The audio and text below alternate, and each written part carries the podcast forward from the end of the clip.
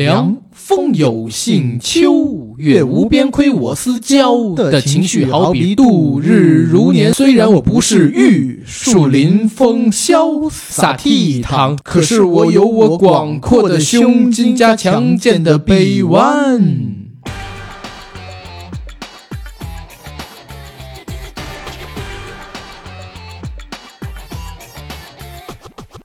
本节目由国酒品牌贝瑞甜心独家冠名播出，喝贝瑞甜心，做你的宝贝甜心。爱你哦，张卫健。哎呀，听到我们这个片头，我不知道大家的回忆有没有被调动起来。回忆满满，小鱼儿与花啊，不是小宝与康熙，我操，我惊了，sorry，sorry，sorry sorry, sorry 啊，这是《小宝与康熙》里边韦小宝的台词。对，嗯，或者也可以叫做张卫健最知名的几段口头禅，对吧？他扮演的这角色，嗯哎，好像张卫健每演一个角色都会有一段风靡的台词。你说这个事儿真是为难我了。你也知道我最近记性不好，嗨，齐天大圣的时候，他是不是也有一句口头禅？我是哟，不用怕，啊，这是一对个，吧？呃，还有一个是我是如来佛祖、玉皇大帝、观世音菩萨制定取西经特派使者花果山水帘洞美猴王齐天大圣孙悟空啊，帅到掉渣，对吧？这是一个，啊，对对对， 《火球智多星》里边那个十八区天才小厨神，《功夫足球》里边那是什么呢？《功夫足球》里边那个十二路弹腿留一泡面头，嗯，还有那个少年张三丰，反正里边都是有的。哎呀，看你就是如数家珍的样子，嗯我心里头就是知道你小时候学习真差，肯定我小时候学习非常好，啊，真的吗？真的。啊，但是我看到张卫健，我就想到你，嗯，为什么？因为他也是有头发，但是剃成光头。对对对，而且他剃成光头有个典故，你说，话说他之前演 TVB 那版的那个《西游记》嗯，九六，然后齐天大圣，嗯然后一下火了，火了以后呢，他想加工资，但是 TVB 不给他原话是：你张卫健，你把这些脸上这些毛都去了，你什么也都不是。在北上以后，他心想，我就要让别人看看，我张卫健没了我脸上的毛，还是可以顶天立地，还是可以做出一番事业，所以他才剃了这个光头，还不留胡子。 还不留胡子。对，但是我真的小的时候特别喜欢张卫健，每天只要一打开电视机，就在嗯放他的电视剧。是，有一段时间，应该是在零一年到零五年或者零六年那段时间，大概五六年吧。就任何一个大陆的电视机打开，你都会发现有一个光头在这个电视荧幕里，然后跟你讲着，要不然就是凉风有信，秋月无边，要不然呢就是跟这个中国医生袁泉在谈恋爱，嗯，对吧？嗯要不然呢就是在打太极，嗯要不然就是在手里边拿着一根小藤条跟李冰冰他们俩教学生，是全都是他，每天都是他，但是看不腻，不知道为啥。是。然后他之前我记得是很红的，另外一个 TVB 演员是嗯欧阳震华。欧阳震华在他之前之后、在啊，他之前，在他之前红的。嗯，然后他是基本上是零一年左右开始大红的吧，在大陆在大陆爆大红。红，对，之前就是只有一个《西游记》，或者再往前有一《日月神剑》跟《老有鬼鬼》，，对对对，我小时候看过《日月神剑》，哦，然后当时我看《日月神剑》的时候是在，我真的年纪特别小，嗯大概五六岁的时那是九二的剧，候。哦，难怪，我就记得我看的时候年纪特别小，因为嗯现在我已经记不得什么具体的情节了，嗯但我依稀记得《日月神剑》那部剧啊，里头有神有怪，郭晋安演的阿日，然后张卫健演的阿月。阿月，嗯他是一个魔道之子，是一个对大魔王的儿子。对，然后他们还和一些什么鸟精啊什么的蝴蝴蝶精什么的，还有那段缠绵悱恻的爱情对。阿日阿月一起打怪的时候，他们有一句就著名台词叫“日月神剑，双剑合璧”。就是小时候跟大家一起玩那种骑马打仗的游戏的时候，经常喜欢拿一个木棍儿，就自己在说：“哎，我是阿月，我是阿日。”两个人一起还双剑合璧来你着。是哈日，我真惊了， 我不能是阿日吗？你是日你。OK，张卫健在 TVB 时期拍的剧，我小的时候看的很少，嗯很多都是长大之后补看的。你比如说，像是刚才你提到的《日月神剑》，嗯，我印象中唯一一部他在 TVB 做艺人的时候拍的剧，我看过的，在小时候就是《西游记》。我印象当中那些都是他跟什么王晶合作呀，或者说在港台录三电 D 影合拍的那些电视剧了。啊，嗯，电影我只看过两部，一部叫《正牌韦小宝之奉旨勾女》，嗯，对吧？那个片子一会儿再聊聊。对，还有一部呢叫《武侠七公主，武侠七公主是，对吧？还有就嗯也是九三年的《武侠七公主》是九三年，你知道吗？嗯然后九三年还有一部叫《逃学歪传啊，对》，朱对延对，平执导，也是的王晶做那个制监片制的监制制的，片的。然后他呢，其实《逃学歪传》这部电影就是要赶《逃学威龙》的风。王晶在他和周星驰的合作告一段落以后对，他想捧红这个张张卫卫健健、葛民辉一所大以批，对他第一个就是捧红张卫健，他嗯想捧红张卫健，但当时呢，因为张卫健接了一大堆这种无厘头的喜剧，其实也对半火不火哦的。他除了《逃学威龙》以后以外，还有《超级学校霸王》，也是也是他。王还有晶在还有捧两部戏，你突然提到，我想起来，还有一部是《乌龙院二》，笑林小子里边青柠檬跟呃黄柠檬里边的青柠檬是张卫健演的，啊，嗯对，那就是一个小配角。哦对，一个小配角。然后除了这部，还有一个，还有一个叫《义乌俏牙鬼》，是吴君如。然后张卫健、林志颖他们一票人，家里边人都是僵尸的那么一个戏，他应该还演过一个和郭富城的戏，嗯，叫那个刘呃伦旭、老典、柳先开，伦文旭、呃，嗯老伦典文柳旭先啊，开，对对对，不好意思啊，我最近听刘文俩字儿好像听得有点多，由罗文执导的嗯，罗文执导，啊。我真惊了，我靠，罗文还能导出这戏了，这戏我小的时候还看过，在电视上边就是安徽台放的，下午放了一个伦文旭、老典、柳先开，对，然啊后这个、这个戏还正经是众星云集呢，张卫健、郭富城、周慧敏、吴孟达、嗯梁家仁、刘家辉啥的，真的都是一些呃港片时代的经典吧。对，港片也不能说是经典，反而是我们小的时候经常能看到的片子。嗯嗯对吧？然后除了我们刚才说到这些电影里边，我还记得他在《黄飞鸿铁骑斗蜈蚣》也是王晶导的那版里边，他演过牙擦苏，嗯，哦，你这么一说，我是有新印象了。对吧？他演的电影其实不少，中间好像从这个 TVB 他离开过一阵儿，然后去拍电影，但是电影一直都没有大火起来，就又跑到 TVB 里边去拍电视剧，结果《西游记》火了，又被雪藏，才选择就是离开香港到其他地方北去上拍大电视陆剧，对。对然后他现在好像就住在北京，对，其实不应该是北上大陆，他应该是先去台湾嗯，拍了一些台湾的电视剧，然后还出了几港陆还合出了拍几。张专辑，对，唱歌来着。他的专辑的歌也挺好听，你像什么《身体健康》，我希望身体健康，还有那个我什么都没有，只是有一点吵，嗯就是你爱我像谁，你爱我那像个谁对对，他唱的很多歌其实都不错，因为他本来也是歌手出道。嗯，对吧？说是八四年，当时参加那个香港新秀歌星呃选举比赛，然后得了冠军出来的。对，他之前的冠军是梅艳芳，而且他那一届的评委据说是张国荣哥哥，他之前就受过张国荣的大恩惠恩惠嘛。对，好像就是哥哥因为这个比赛带他出道的。他之前我嗯看那个报道上面说，是他在无意中找到了张国荣的号码，然后自己就给张国荣打电话，啊，吐露心声，大吐苦水。然后张国荣就觉得这个小孩呢挺不容易的，就约他见面，嗯就告诉他，就是说，哎，鼓励他唱歌啊什么的，让他往演艺这条路上走。我觉得哥哥真是一个好人。嗯其实不光张卫健，哥哥提携了很多人，赵文卓也是哥哥提携的。嗯呃，陈冠希其实也是哥哥提携的。我还记得陈冠希提过一个事儿，说他呢当时回赵到香文卓不是梅艳芳提携的吗？哥哥也照顾他。金玉满堂的时候，他跟那个梅姐两个人还没在一起。他嗯在香港拍戏，经常受人欺负。哥哥因为普通话好，跟他交流的时候都说北京话。然我后们能带说着张国荣老师啊，，对就是张国荣老师，张国荣老师。嗯陈冠希也是，陈冠希刚刚回香港的时候，他想做一张带 rap 的专辑，嗯，没有公司给他投，只有张国荣鼓励他说：“你唱，我跟你搭唱。”在这样的一个情景下，他才能在自己第一张专辑里边稍微加上一点 rap。所以在张国荣去世的时候，陈冠希呢还给哥哥单独发了一首单曲，就是哥哥的《无心睡眠》零三版。他翻唱了一下，对，他在里边加了 rap，然后还加了一些这个呃哥哥生前演过的电影什么乱七八糟。不过咱们今天要聊的主咖不是张国荣啊，是另外一位姓张的哥哥张卫健。张卫健，我刚才真的你提完之后，我去查了一下，确实有人想捧他做第二个周星驰，因为九三年的时候他还演了一本漫画《闯天涯》的第二集，那就是王晶啊，对，第一集也是周星驰演的。嗯。对吧？所以你说当时虽然年纪轻轻，但大家都挺看好他的喜剧才能的。嗯，因为他好像成名的时间也没跟嗯周星驰老师他们俩差太远。星爷应该是八十年代末，《霹雳先锋》拿了金马奖的最佳男配角，嗯，后来在九零年左右才靠着《赌圣》大火。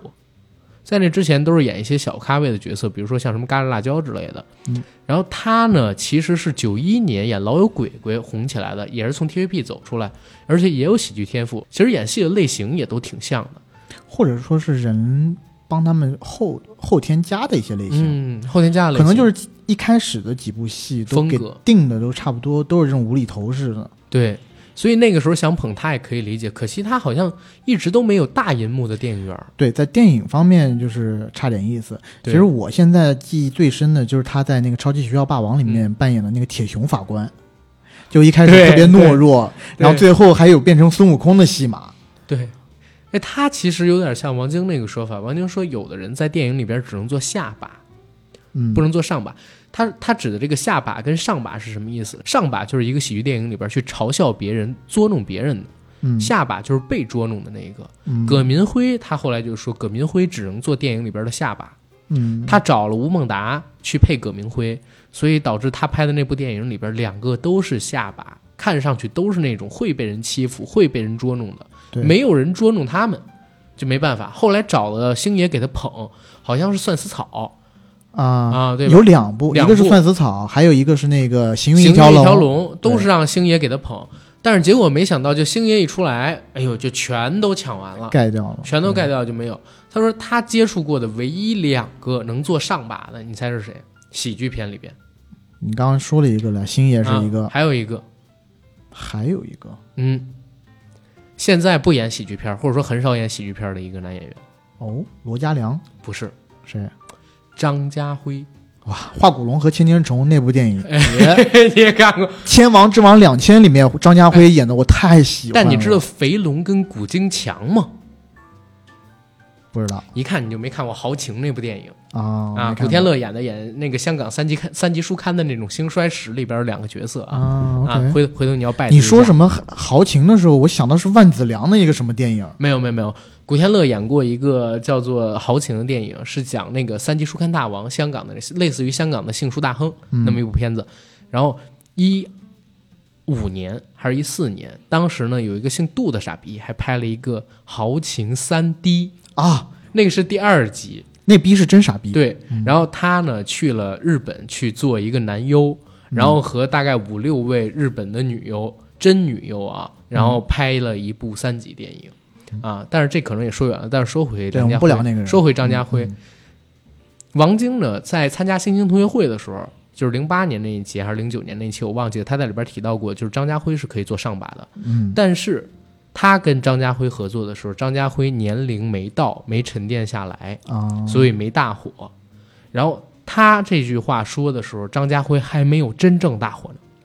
虽然在电视剧领域里边，他有什么金装四大才子之类的嗯，但是在电影领域里边，他没火起来。是包括后来跟杜琪峰什么的合作，也都是做小配角，对，就类似于郑浩南他们那样的一个角色。然后等到了他拍林超贤的电影真正大火，《证人》《线人》《激战》什么的时嗯候，你一看，真的就是年纪到了，然后东西都起来了。等他再回到这个《澳门风云二》里边的时候，他再去演喜剧，如果你看粤语版也不是很尴尬，虽然有沙腔在，嗯嗯但是其实也还好。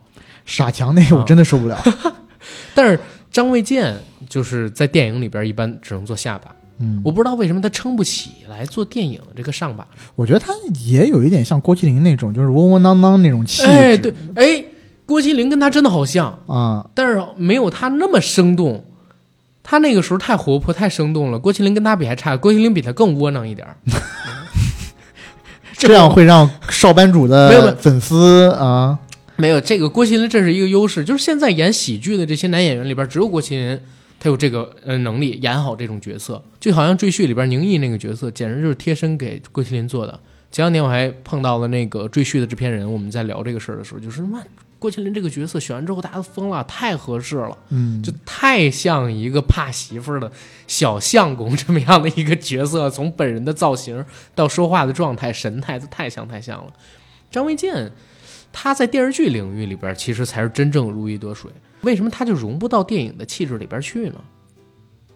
我觉得可能还是没碰到好本子。后边你想想看，他嗯拍电视剧的时候，有很多他后面的电视剧，其实他都是做所谓捉弄别人的人，对或者说都是智做上商把凌驾于一切的人嗯，啊，对吧？像什么方谬神探啦、机灵小不懂啦，对，在里面全他其实都是最聪明的人，包括聚宝盆什么的，是这可以想出、呃、太多太多了。嗯，然后你要说是因为电视剧的篇幅长，可以慢慢的娓娓道来，我觉得也不是，因为是他有的电视剧一开头就塑就塑造了这么一个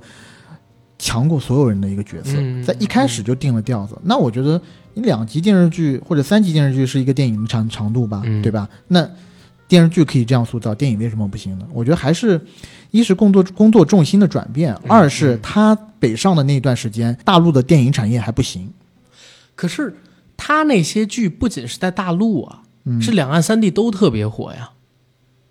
对不对？小宝与康熙在香港也特别火呀，嗯，是不是？就是他但那他版后面录音机大部分的，譬如说《吉林小不懂》，啊我相信这个在香港和台湾就不太火吧。在台湾还挺火的，《吉林小不懂》，啊李冰冰就是靠是这吗打开的台湾市场啊、但是我们说聚宝盆啥的，应该是在大陆更火嗯啊、其实他后来还合作过我我自己挺喜欢的电视剧《嗯，天下第一》，他在里边演不败顽童古三通，他那个就是配角了嘛，对天下配第一角，因为他嗯那会儿已经老了。嗯他拍《天下第一》的时候，你看他的这个颜值就已经现在人就已经开始发福了。我感觉张卫健是一个比较吃年轻的这么一个演员，他本电身就是长得娃娃脸，，对，嗯所以人一老了之后就没有那种灵动劲儿了，再去捉弄别人，大家就觉得哎呦，年纪这有么大点为老不做。尊的感觉嘛。没错儿，前几年他还演了一个片子，是一电视剧叫《大帅哥》，我不知道你看没看过，啊就类似 TVB 大还是帅那种东西，对对是吧对，呃，在 TVB 二零一八年的时候，这部剧是作为台庆剧播出的。然后这个戏里边演的角色带着一个大大的胡子，他要扮演一个大帅，但是是从一个小兵一跃而成变成大帅的。他演小兵的时候，跟一群三四十岁的，你你说也挺扯淡，就是在那个电视剧的设定里边，这群人全都是不到二十岁的青年小伙子。嗯，但是你看那几个兄弟，一个比一个老。张卫健那会儿都已经五十多岁了，演男主角。然后他旁边几个，你比如说马国明，这都是四张开外的人，然后跟他一起演十八九岁的小伙子，让人看起来有点崩。就像最近陈豪不还演这二十郎当岁的人， 让人觉得神经病，没有年轻人。但是。就是咱们这影视圈也不缺这样的例子嘛，嗯对吧？你像在影视圈还有一个著名的叫“丫头教”，比如说中间有啊，周迅在《如懿传》中以四十三岁高龄强行扮嫩十七岁少女如懿，嗯，还有呢就是呃西门大妈演的那个叫什么？西门无恨，对，西门无恨，西门无恨这个我要单独拿出来说一下，不好意思，啊我然不后知道你有没有看过。我看西过门大，妈我我看过看过他和那个焦恩俊的那一你段心不对话心？疼焦恩俊我非常心疼比焦恩俊更应该让你心疼的是刘德凯老师啊、跳进他的洗澡盆里，嗯，你的脚趾头都是香的，我就要和你洗一盆水，讨厌了，你出去一个人一个盆儿，蠢丫头，我就是要和你一个盆儿，然后抱住还要亲西门大妈，我真惊了，你知道吗？然后这西门大妈的真名叫杨君君，当时是台六十湾五富岁高龄，婆六十五岁高龄演是的啊这个角色，就因为他喜欢刘德凯跟那个焦恩俊嘛，头前拍的这两部戏，还要让自己在里边演个大美女。对，我记得有一个镜头是他坐着彩虹飞走，然后西门大妈六十五岁高龄扮演武林第一美女，一侧头回来，我操，恋爱了，你知道吗？心被击中了，然后他们立刻碎成八瓣儿，然后狗给撵了，再泡水，基本上就是这种状态。啊，还有好好几个呢，就譬如说李小庆刚刚说嗯的，他是一九五五年生的，在一九九五年的时候，在《武则天》这部戏里面饰演十六岁的武媚娘，嗯然后近几年呢，他还演什么飞燕公主啊，当时已经是五七五十七岁高龄了老师其实说一嘴，啊，刘晓庆老师是五一年生人的，五一年生啊，嗯， OK 我妈跟我说的，你你妈知道吗？我妈知道啊，但是在这个为什么在这个上面不她是？改年龄喽。哦，因为我我妈跟我说说那个武则天上的时候说的很特别清楚，刘晓庆四十四岁高龄，哦然后演武则天，现在不知道为什么就变成四十岁了。 OK，嗯，然后还有其他，比如说林心如啦、萧蔷啦，包括吕丽萍老师都演过比较年轻的那种少吕女。丽萍老师，对，我就知道葛玲儿，吕丽葛萍玲儿老师在是《黑眼少激女情燃烧的岁月》这部戏里面，啊，她当时刚是的出来的是时候是文艺少女范儿，但是当时吕丽萍老师已经四十一岁了。对，但那还算正常，因为她那个角色要拍一个人的一生嘛，嗯，嗯演其实还好。但是刘晓庆老师是有点过分，不过张卫健，我看到他老的时候，我真的心里会有一酸的感觉，因为在我印象里边，张卫健就是邻家的一个大男孩儿，每天没上没下的跟大家做那种开玩笑，甚至他有点像我们这样比较嗯比较活泼的男生啊，所以你有的时候也会把自己代入成张卫健，去看他在电视剧里边耍宝、嗯，耍聪明的时候，你会觉得哎呦很有同情感，就是我们很像他，他也很像生活中的我们。健仔，对，嗯，可是没想到，就是连他都五十来岁，现在五十六岁了嘛。前两天刚刚看到他在微博上面发了一个生日照，自己在吹蜡烛，而且最近关于他的新闻，我不知道你看没看啊？啥？前两天他上了一个热搜，就是张卫健过气在小县城跑商演啊、啊，就是有人拍到了他身穿西服，在一个小县城里边帮一个超市剪彩的那么一个活动。真的，他进入到一零年代之后，人气急速下降。也跟他作品少了有关吧？其实作品不少啊，我这看了一下，一零年之后他还拍了很多电视剧呢，当然不像两千年代那么多，但是我仔细数了一下，起码有十部。你看，像是这个《隋唐英雄传》就拍了好几季，对吧？嗯下一个奇迹、五台山抗日传奇之女兵牌、笑傲江湖、演绿林翁，然后还有神医传奇跟大帅哥，啊，就是戏其实不少，但是对吧，就没有火的戏。影视圈这个东西真的是玄学来的，对，到你火的时候就该你火了，你要我要你不火，一夜之间就能让你被所有人遗忘。我在想他是不是跟赵文卓犯了一个毛病。啥事儿？之前我们有聊过赵文卓跟甄子丹啊，嗯说赵文卓向左，甄子丹向右。赵文卓是电视剧不是是电影行业不景气的时候抛弃电影，毅然决然抛弃电影，跑去演电视剧，什么《至尊红颜》啊、《风云》什么的，因嗯因为电视剧挣钱嘛。然后演了几年电视剧之后，再回电影圈就已经没什么人认识他了。然后那个时候正好香港的这，尤其是武打演员去好莱坞什么热，赵文卓特意开了发布会，嗯说自己签了全球最大演员经纪公司 CAA，然后去了美国，说自己要进军好莱坞了。嗯那会儿应该是零七年还是零八年，结果过了差不多一年，又回来了，高调出国，低调回国，回顾他的好莱坞之旅，就这八个字。嗯他在好莱坞一直也没有碰到合适自己的本子，但是为了好莱坞，他推掉了很多的片约跟电视剧的剧约，迅速就过气了。嗯我看张卫健在零八年，他老婆就是张倩。嗯，呃，零八年的时候怀孕八个月，意外流产，然后他啊应该也跟他老婆一起经历了一段很艰难的时光，嗯所以再回来有三年的空档期，正好又是大陆影视行业发展最快的这几年。哎，这就真的，你如果是没有这个作品跟被大家认识的话，嗯或者说没有作品面试持的话，续曝光就不行。两三年对于一个这个演员来讲是太长的时间了。你就像蔡徐坤，嗯坤坤从一八年应该是《偶像练习生》出道吧，嗯对吧？然后现在过去差不多三年了，他没有什么大火的影视作品，只有他自己偶尔发一些歌跟参加一些活动。对，然后你看到好多他的热搜基本是负面的，嗯你看他的人气还能保持着吗？张卫健当时比蔡徐坤可火得多，嗯蔡徐坤还时不常的出了有个热搜什么乱七八糟东西露个脸，张卫健那个时候没有这些渠道，嗯，就相当于是消失了，只是零星有几部电影电影作品的口碑又不是特别好，对。对吧？而哎现在好像是真的，你刚刚这么一说，最近一段时间蔡徐坤这几个字好少听到吧？对呀、嗯对吧？就跟韩庚那两年突然之间不见了一样啊。嗯，是吧？现在再回来也没有当时的那个人气现在了。再回来就是关公在世了，你这话我不知道该怎么接，你知道 吗？难道不是史吗？上最瘦的关公，呃，操他之后我觉得啊，可以去接那狼个毒嗯花二》不是，他可以去接那个特型演员蒋介石，他在《革命者》里演蒋介石演演的挺好。演的挺好，但是长得不像啊，怎么做特型啊？不是，我就说下次这种呃蒋介石演戏还能找他嘛？啊、啊，年轻明白。时候蒋介石可以演一演嘛，而且特效化妆如果上去了的话，对不对是？但我真感觉张卫健很难找到适合他的角色了。对吧他以后可能可以去演郭郭冬临传，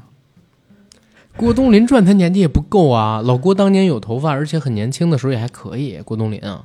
他年轻时候也帅气啊，帅对啊帅气气，但是他现在没法演郭冬临年轻的时候啊，啊，对吧？他可以演郭冬临老年的时候。我自己真的想了又想，就是能让张卫健再去演的角色好少，尤其他本身是一个香港演员，嗯香港演员离开香港那套工业体系之后，来大陆拍的电视剧，个顶个的水土不服，只有极少数的几个人能融进来。他早期拍的电视剧能在大陆火起来，就像你刚才说，第一，大陆当时的这个影视产业不完整，嗯，还在发展期，而且跟港台差着很长的一段距离。对，然后再有都一要靠这些港台明星挑大梁。啊没错。第二一个就是他们的团队大部分也都是港台人。嗯，你像他在大陆火起的那几部戏，你细究导演或者说制片团队的话，都是香港班底，甚至有好几部就是黄晶做的这个导演或者说监制，嗯，然后跟他一起拍的戏嘛。可是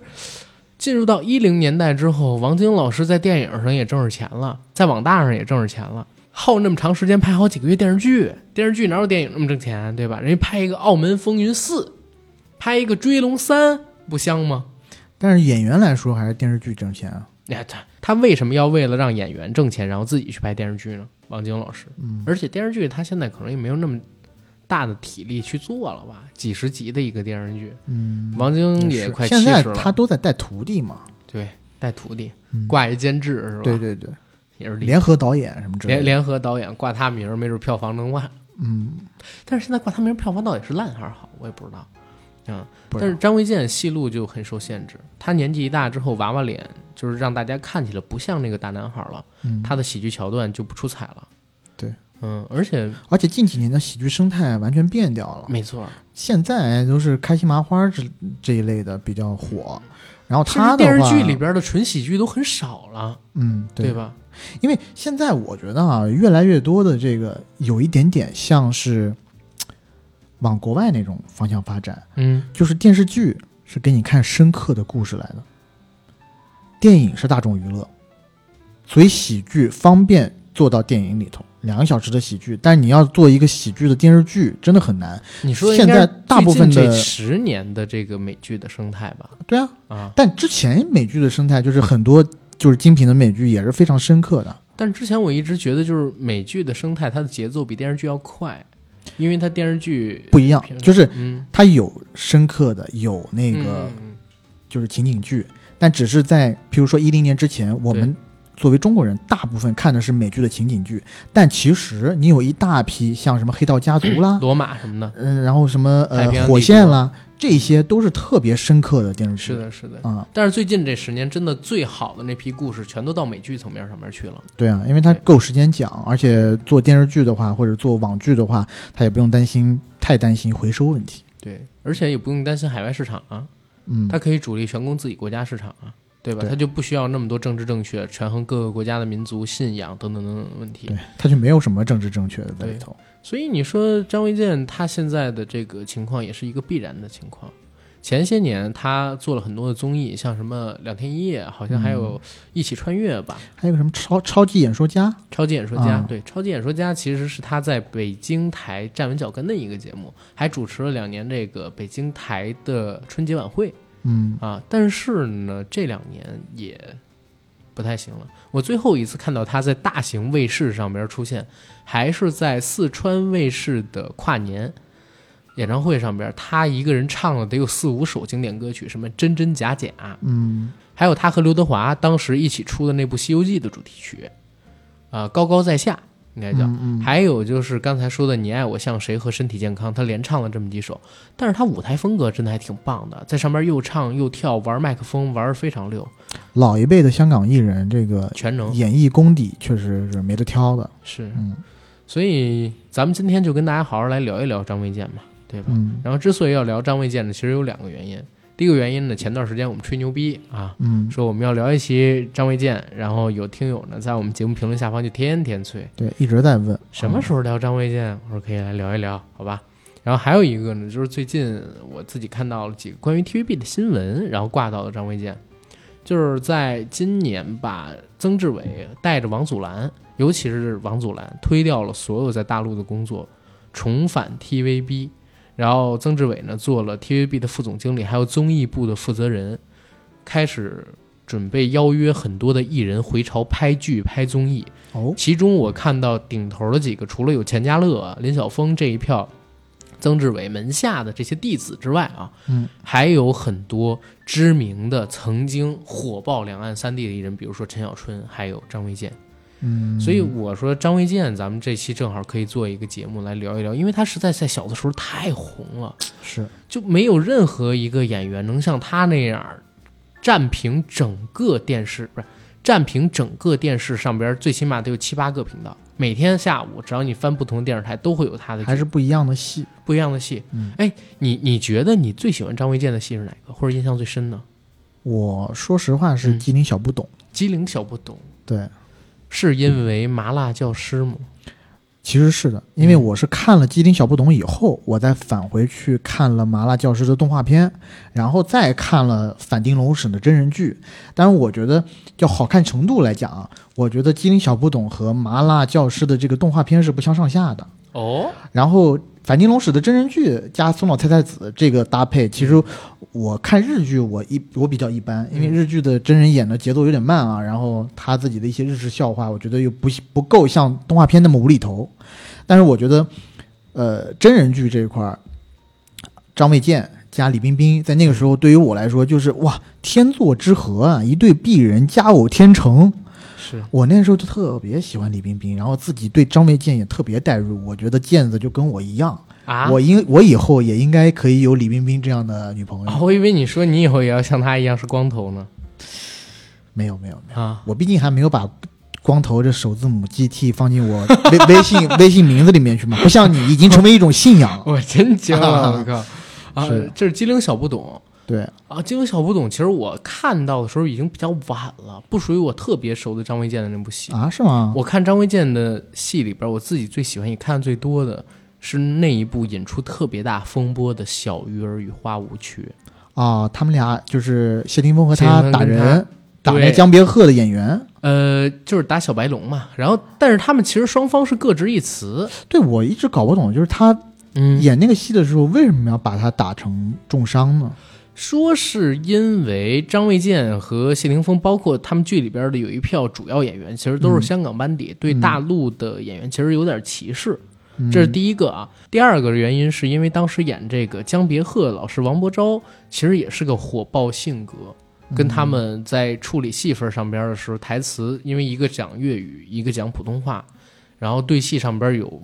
哎产出一点火花吧。然后王伯昭老师出言顶撞了几句，然后就在他那场戏里边，俩人痛下狠手打了一下，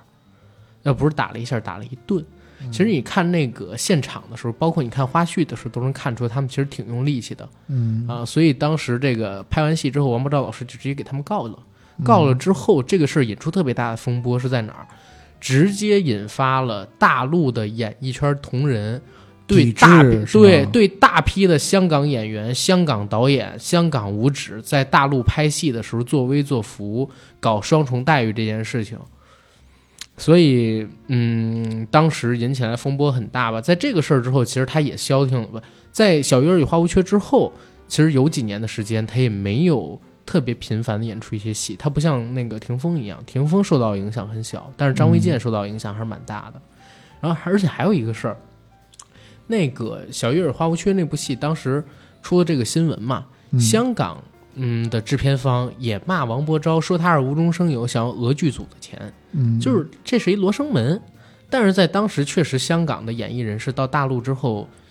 差别待遇挺大的，嗯对吧？所以大家对他们，嗯，所以双方互有不满，这个事儿也也可以了解，不像现在似的，现在香港演员来大陆拍一个戏，得求着大陆的资方。对，当时是大陆资方求香港演员，对，现在其实你想想看，除香港的那种演艺界，真的是青黄不接。就年轻一辈的演员，你几乎想不到任何人名字，对，对吧？我最近看了几部香港的新拍的电影，嗯，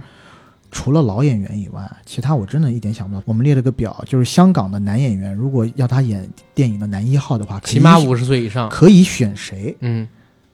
没什么好选的，就那么几个人对，啊，就是你。永永远远看，在香港电影里面演男一号的那么几个人，来来去去就是那么几个，对因为年轻的没有。就没有啊，对，年轻的对吧全是大陆这边的。造星趋势全没有，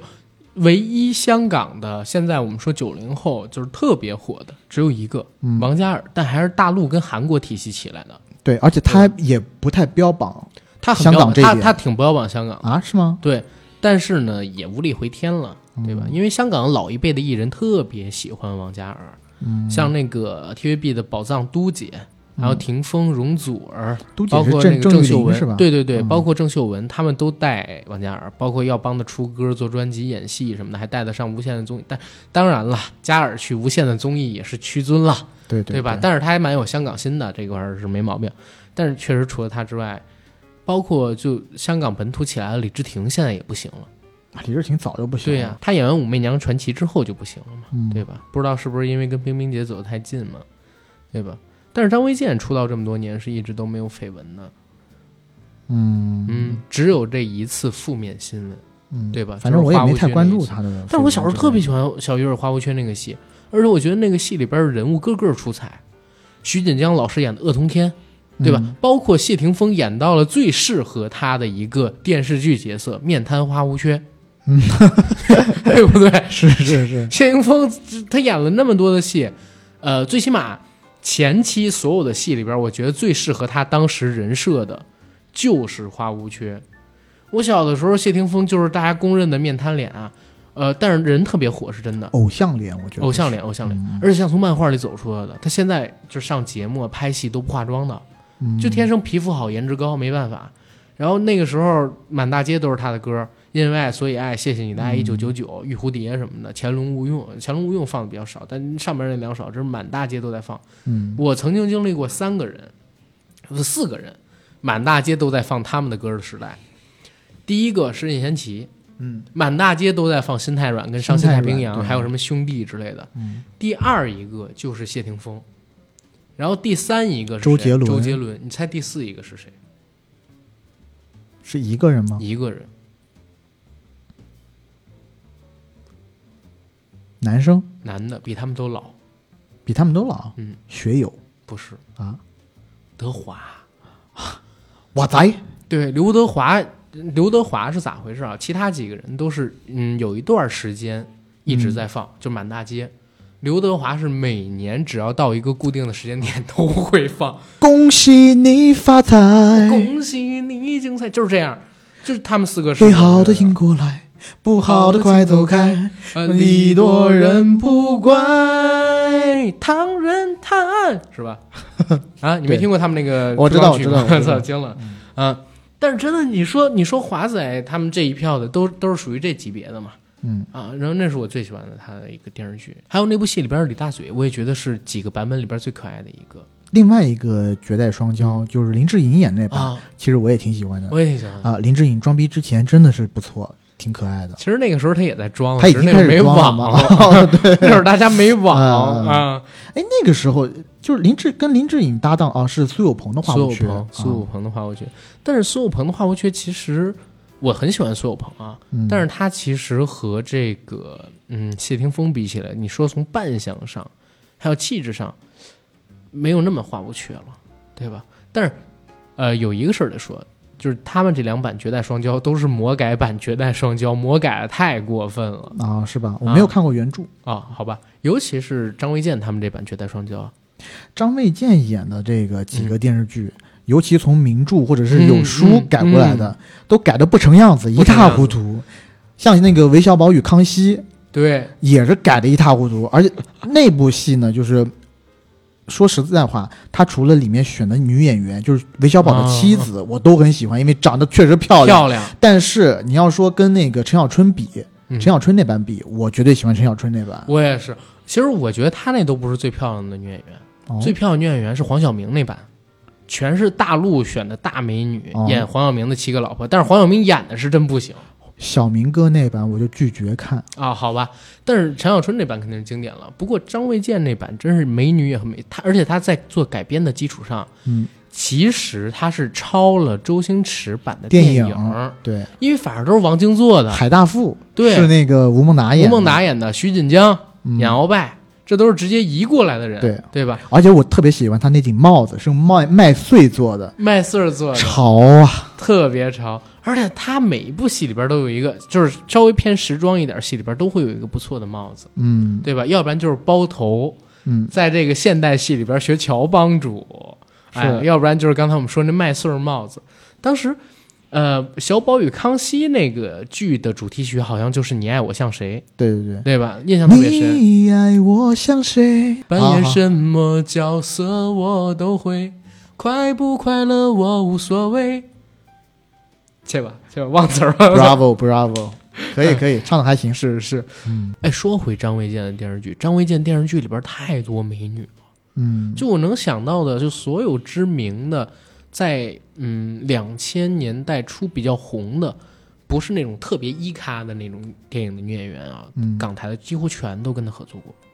是对吧？林心如，啊、嗯林心如好像长得不美，呃范冰冰对吧？演过《对对对铁心兰》还呃，当然那里边不是他的女朋友啊，但是在这个聚宝盆里边是演他老婆的。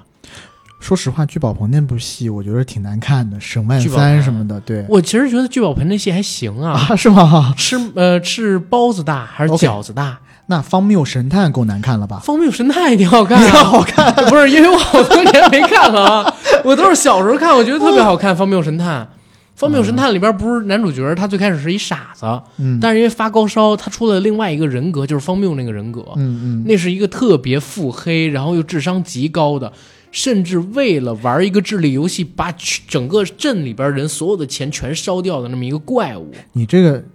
就是他这个方谬神探吧，我觉得嗯结合了几种东西杂糅进去，嗯一个是三眼神童，嗯啊，还有一个呢是那个变身怪医。你你看过他演的《A 计划》吗？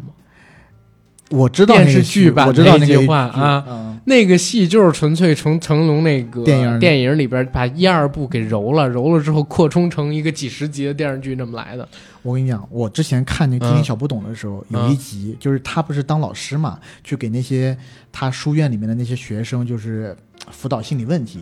有一集啊，就是他有一个学生好像比较懦弱，然后他跟这个学生一起到他家里去，嗯，然后呢，知道这个学生的心病以后，他自己拿了个大锤子，然后就去砸墙，然后一边砸一边说：“我要拆了你这堵心墙，让你就是突破这层魔障还是什么的。嗯嗯嗯就当时看到，哎呦，我真的是热血沸腾，我就说啊，我有生之年要是能遇到像张卫健这么好的老师就好了。直到我在两年以后看了 GTO 麻辣教师以后，我发现那一直接集照搬一模一样，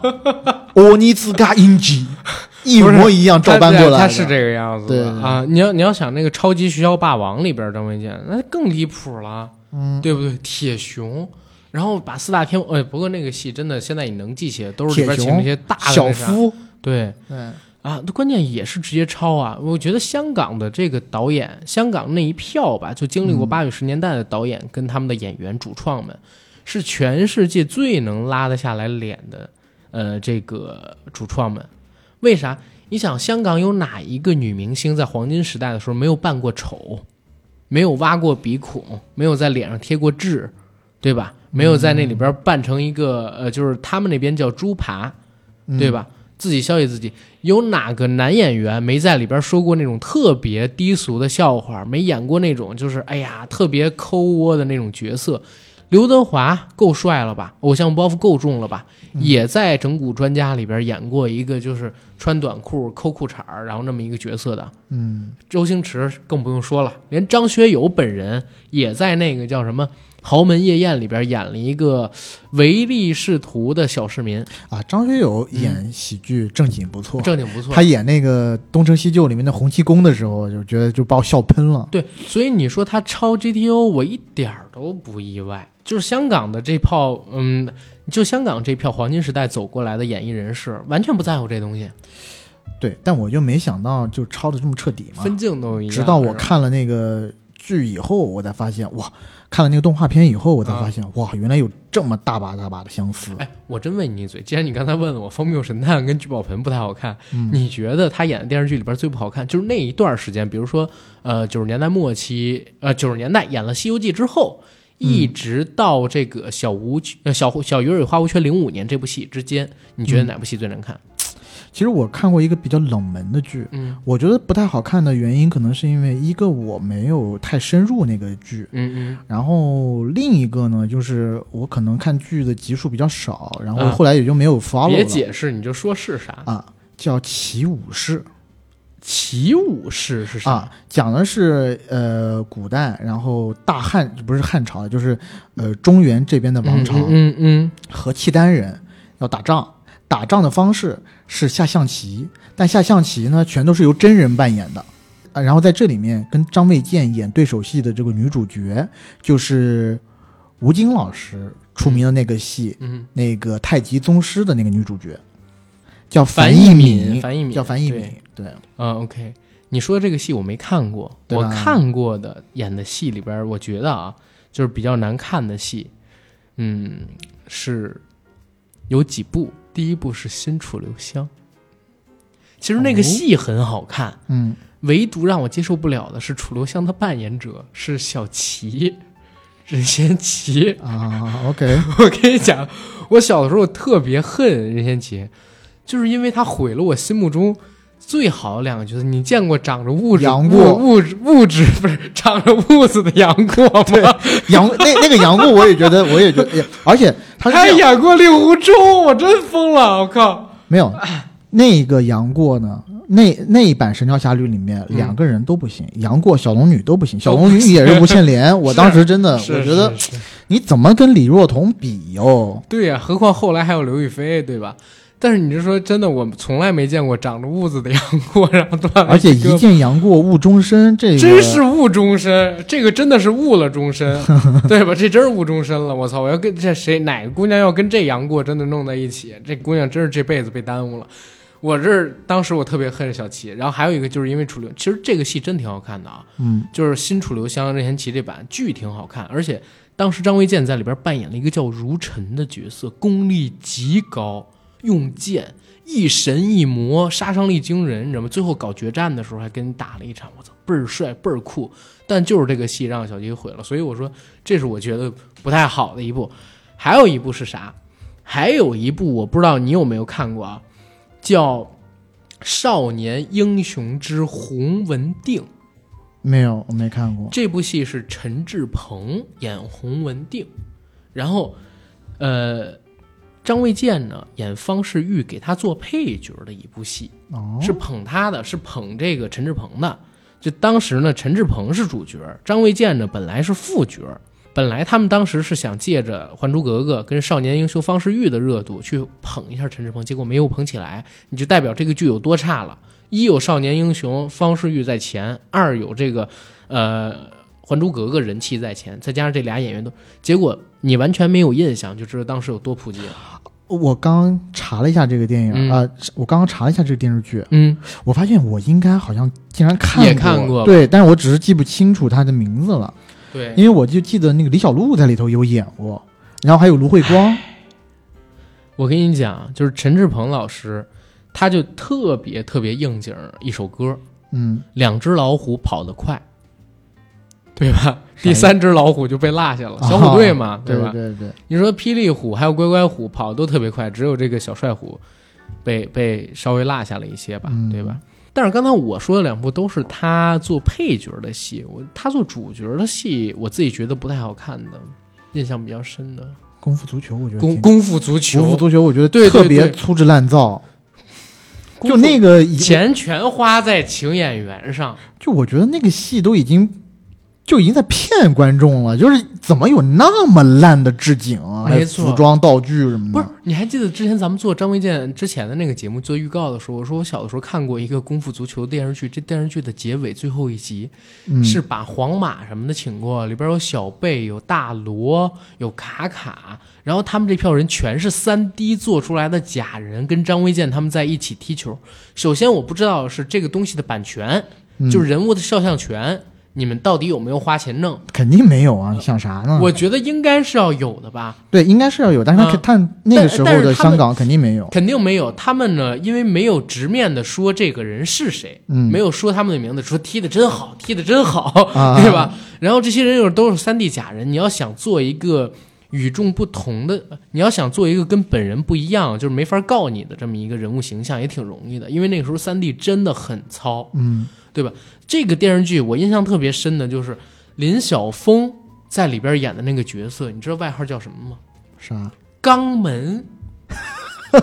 叫肛门，好像是叫唐龙还是叫谁演门守将啊门员，是吧？对，然后他的外号叫肛门，他用的这个功夫， 谁踢都进不来。嗯然后里边有这个呃，应该叫黄一山，就是演黄小龟的那个角色，嗯，还有那个铁头功的大师兄啊，然后还有这个林子聪也来了。最逗的就是我们刚才说到的张卫健十二路弹腿，他当时是有病嘛，对吧？嗯有这个先天性的疾病，导致他没有办法踢球。后来让他踢球的时候，我还记得有一集是啥，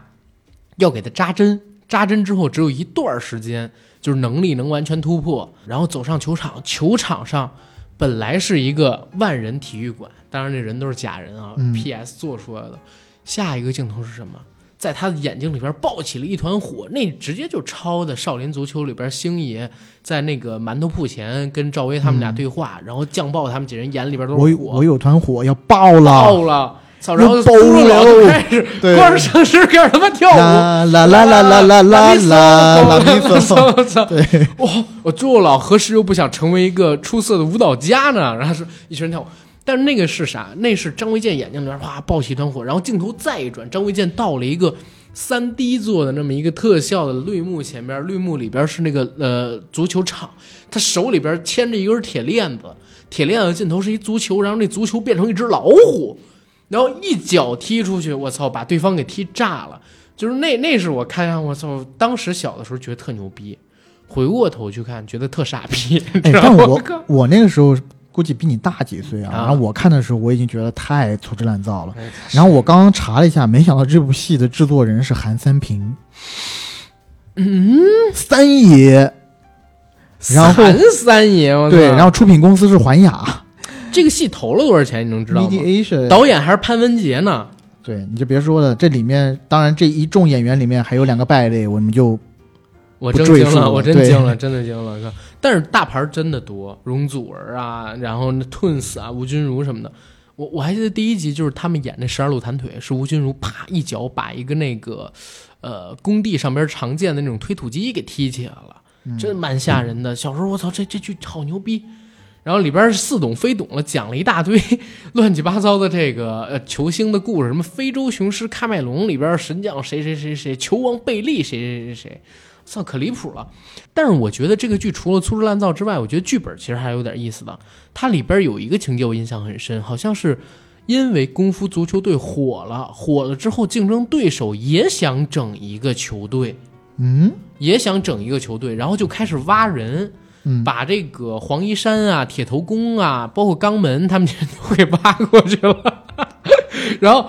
挖过去之后，当时的那个张卫健为了赢他们吧，就得重新再组一支球队。然后中间这群好朋友就因为钱跟利益吧，分崩离析，等等等等的。就这种电视，这种这种东西，在张卫健演的电视剧里边也有的。我我记得还有一个桥段是啥？有一个片子叫《火头智多星》，就是抄《中华小当家》的那啊嗯个。嗯你还记得吴镇宇在那里边演的二哥的角色，一直都说自己是偶实偶派，就是实力加偶像派，是刘德华那样的，也也做梦应该去安定治治啊。嗯，需要是需然要，后说自己是刘德华那样，他有一个女朋友，那个女朋友是本来在电视台里边做天气预报女郎的，给大家讲天气预报。后来这个女的跟他谈了恋爱，谈了恋爱之后有制片人看着这女的，这女的直接委身给这个制片人做，嗯，就是靠潜规则上位嘛。嗯然后他一直被蒙在鼓里，吴镇宇演的这个人一直被蒙在鼓里，直到有一天，这女的老不联系他，他到那个呃电视台的几楼啊去办事儿，然后看到这个剪辑室里边儿黑隆咚的，但是有声音传出来，然后他进了那个剪辑室，刚一推开门，发现那个女的坐在一个男人身上，那男的坐在一个椅子上面，俩人在那啥，呃然后默默的出来，把那门给那女的关上，就就这么一段戏，你知道吗？就是他的电视剧里边还是有这种特别人性阴暗面的东西的，就是负能量的这种啊东西。我以为你刚刚说这一些这么深情，是因为你自己想到了你自己的往事，没有没有没有，因为我一想到这个往事，我一想到你在这个圈子里边受多大苦楚，还行吧，对吧？哪天我一去你们公司办办公室，我没找着 AD，然后我一看你们公司这个哎适应监理，然后 AD 正伏在你们那个老板大哥的座子上， 欲戴皇冠，必承其重。对，你们老你们老板承了你的重嘛，对吧？然后但不是敢这么说啊，不敢这么 说。不开这个玩笑。但是真的，就这个戏里边儿，他演的这个剧里边儿，或者说那个时候香港导演做的戏里边儿是有这种东西的，嗯，对吧？这种时装剧，大陆那个时候还是比较正能量的，就我们演的很多戏，对吧？我们要不然就是那个时代纯的黑，要不然就是对纯坏，但是很少有这种潜规则什么这种东西出来除了金叶导演拍的那几部《啊。一笑大方》，一笑大方，对对？吧？但一笑大方没有这么赤裸裸的，然后它是一种戏谑的状态给你弄嘛。嗯，可能是因为香港演艺圈司空见惯这种东西，在拍的时候就比较得心应手一些，也是。是吧？但是那个《火头智多星》也挺好看的，我还记得他们那里边有特别有意思的地方，就是罗家罗家良真是演啥都行。他演那《火头智多星》的时候，第一集是跟人比这个云吞面嘛，嗯，他拿着那个竹竿开始压面，压面条压完了之后给人做完了，让对方那个来踢馆的，应该就是黄一山扮演的角色，也是一个这个什么卖小吃的，卖那个炸鱼丸的，嗯，然后到了他这个店里边吃了一口他的云吞之后，吃了他的云吞之后。然后罗嘉良在那个电影，在那个电视剧里边，突然就成了一个特效人，变成了一个类似变形金刚一样的存在，身体是一个大楼，脑袋顶上边你怕了吧？我的这个云吞里边放了最鲜的河虾，让我操他妈真惊了，你知道？就是小时候看这个特别喜欢啊。后边还有什么吃冰淇淋？嗯，吃冰淇淋，我听了一最傻逼的方法，他说冰淇淋只是吃的吗？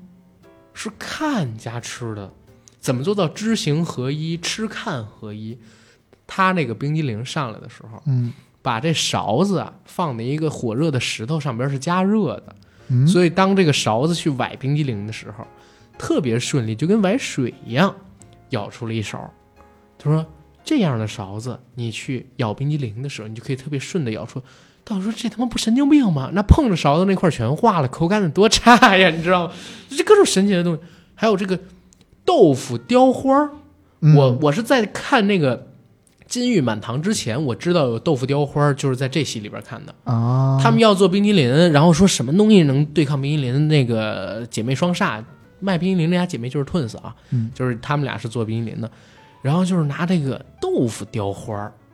我操！我真惊了，就是那个时候是跟你说哦，豆腐得在水里雕啊，对对你要在对这对个外边雕的话，哎很容易散但这了里是真有的哦，真有啊，是真有的。现实生活中真的有豆腐是雕啊，对啊，就是我以前是不知道的啊，但是也没有像那个金玉满堂一样雕一十八罗汉出来。啊，那不可能。对对对，就是他的那种电视剧跟当年的大陆电视剧完全不一样，真的是超出我们好大一截儿啊。我觉得是因为当时的大陆电视剧大部分的，除了比较魔幻的什么魔幻手机啦，然后什么，那都在这之后，呃我知道，啊就是除了这些以外，大部分的大陆电视剧还是呃以现实题材为主的，或者功夫、武侠，啊对而且不加这种喜剧类的。你想他在拍《少年张三丰》的时候，同样是太极题材的，大陆做的就是太极宗师，嗯但那个也是香港的五指什么的来做的。对，大陆那个时候就没有好的五指团队能做一部武侠剧或者嗯说功夫剧，包括那个时候的《武林外史》，其实用的也是香港的五指，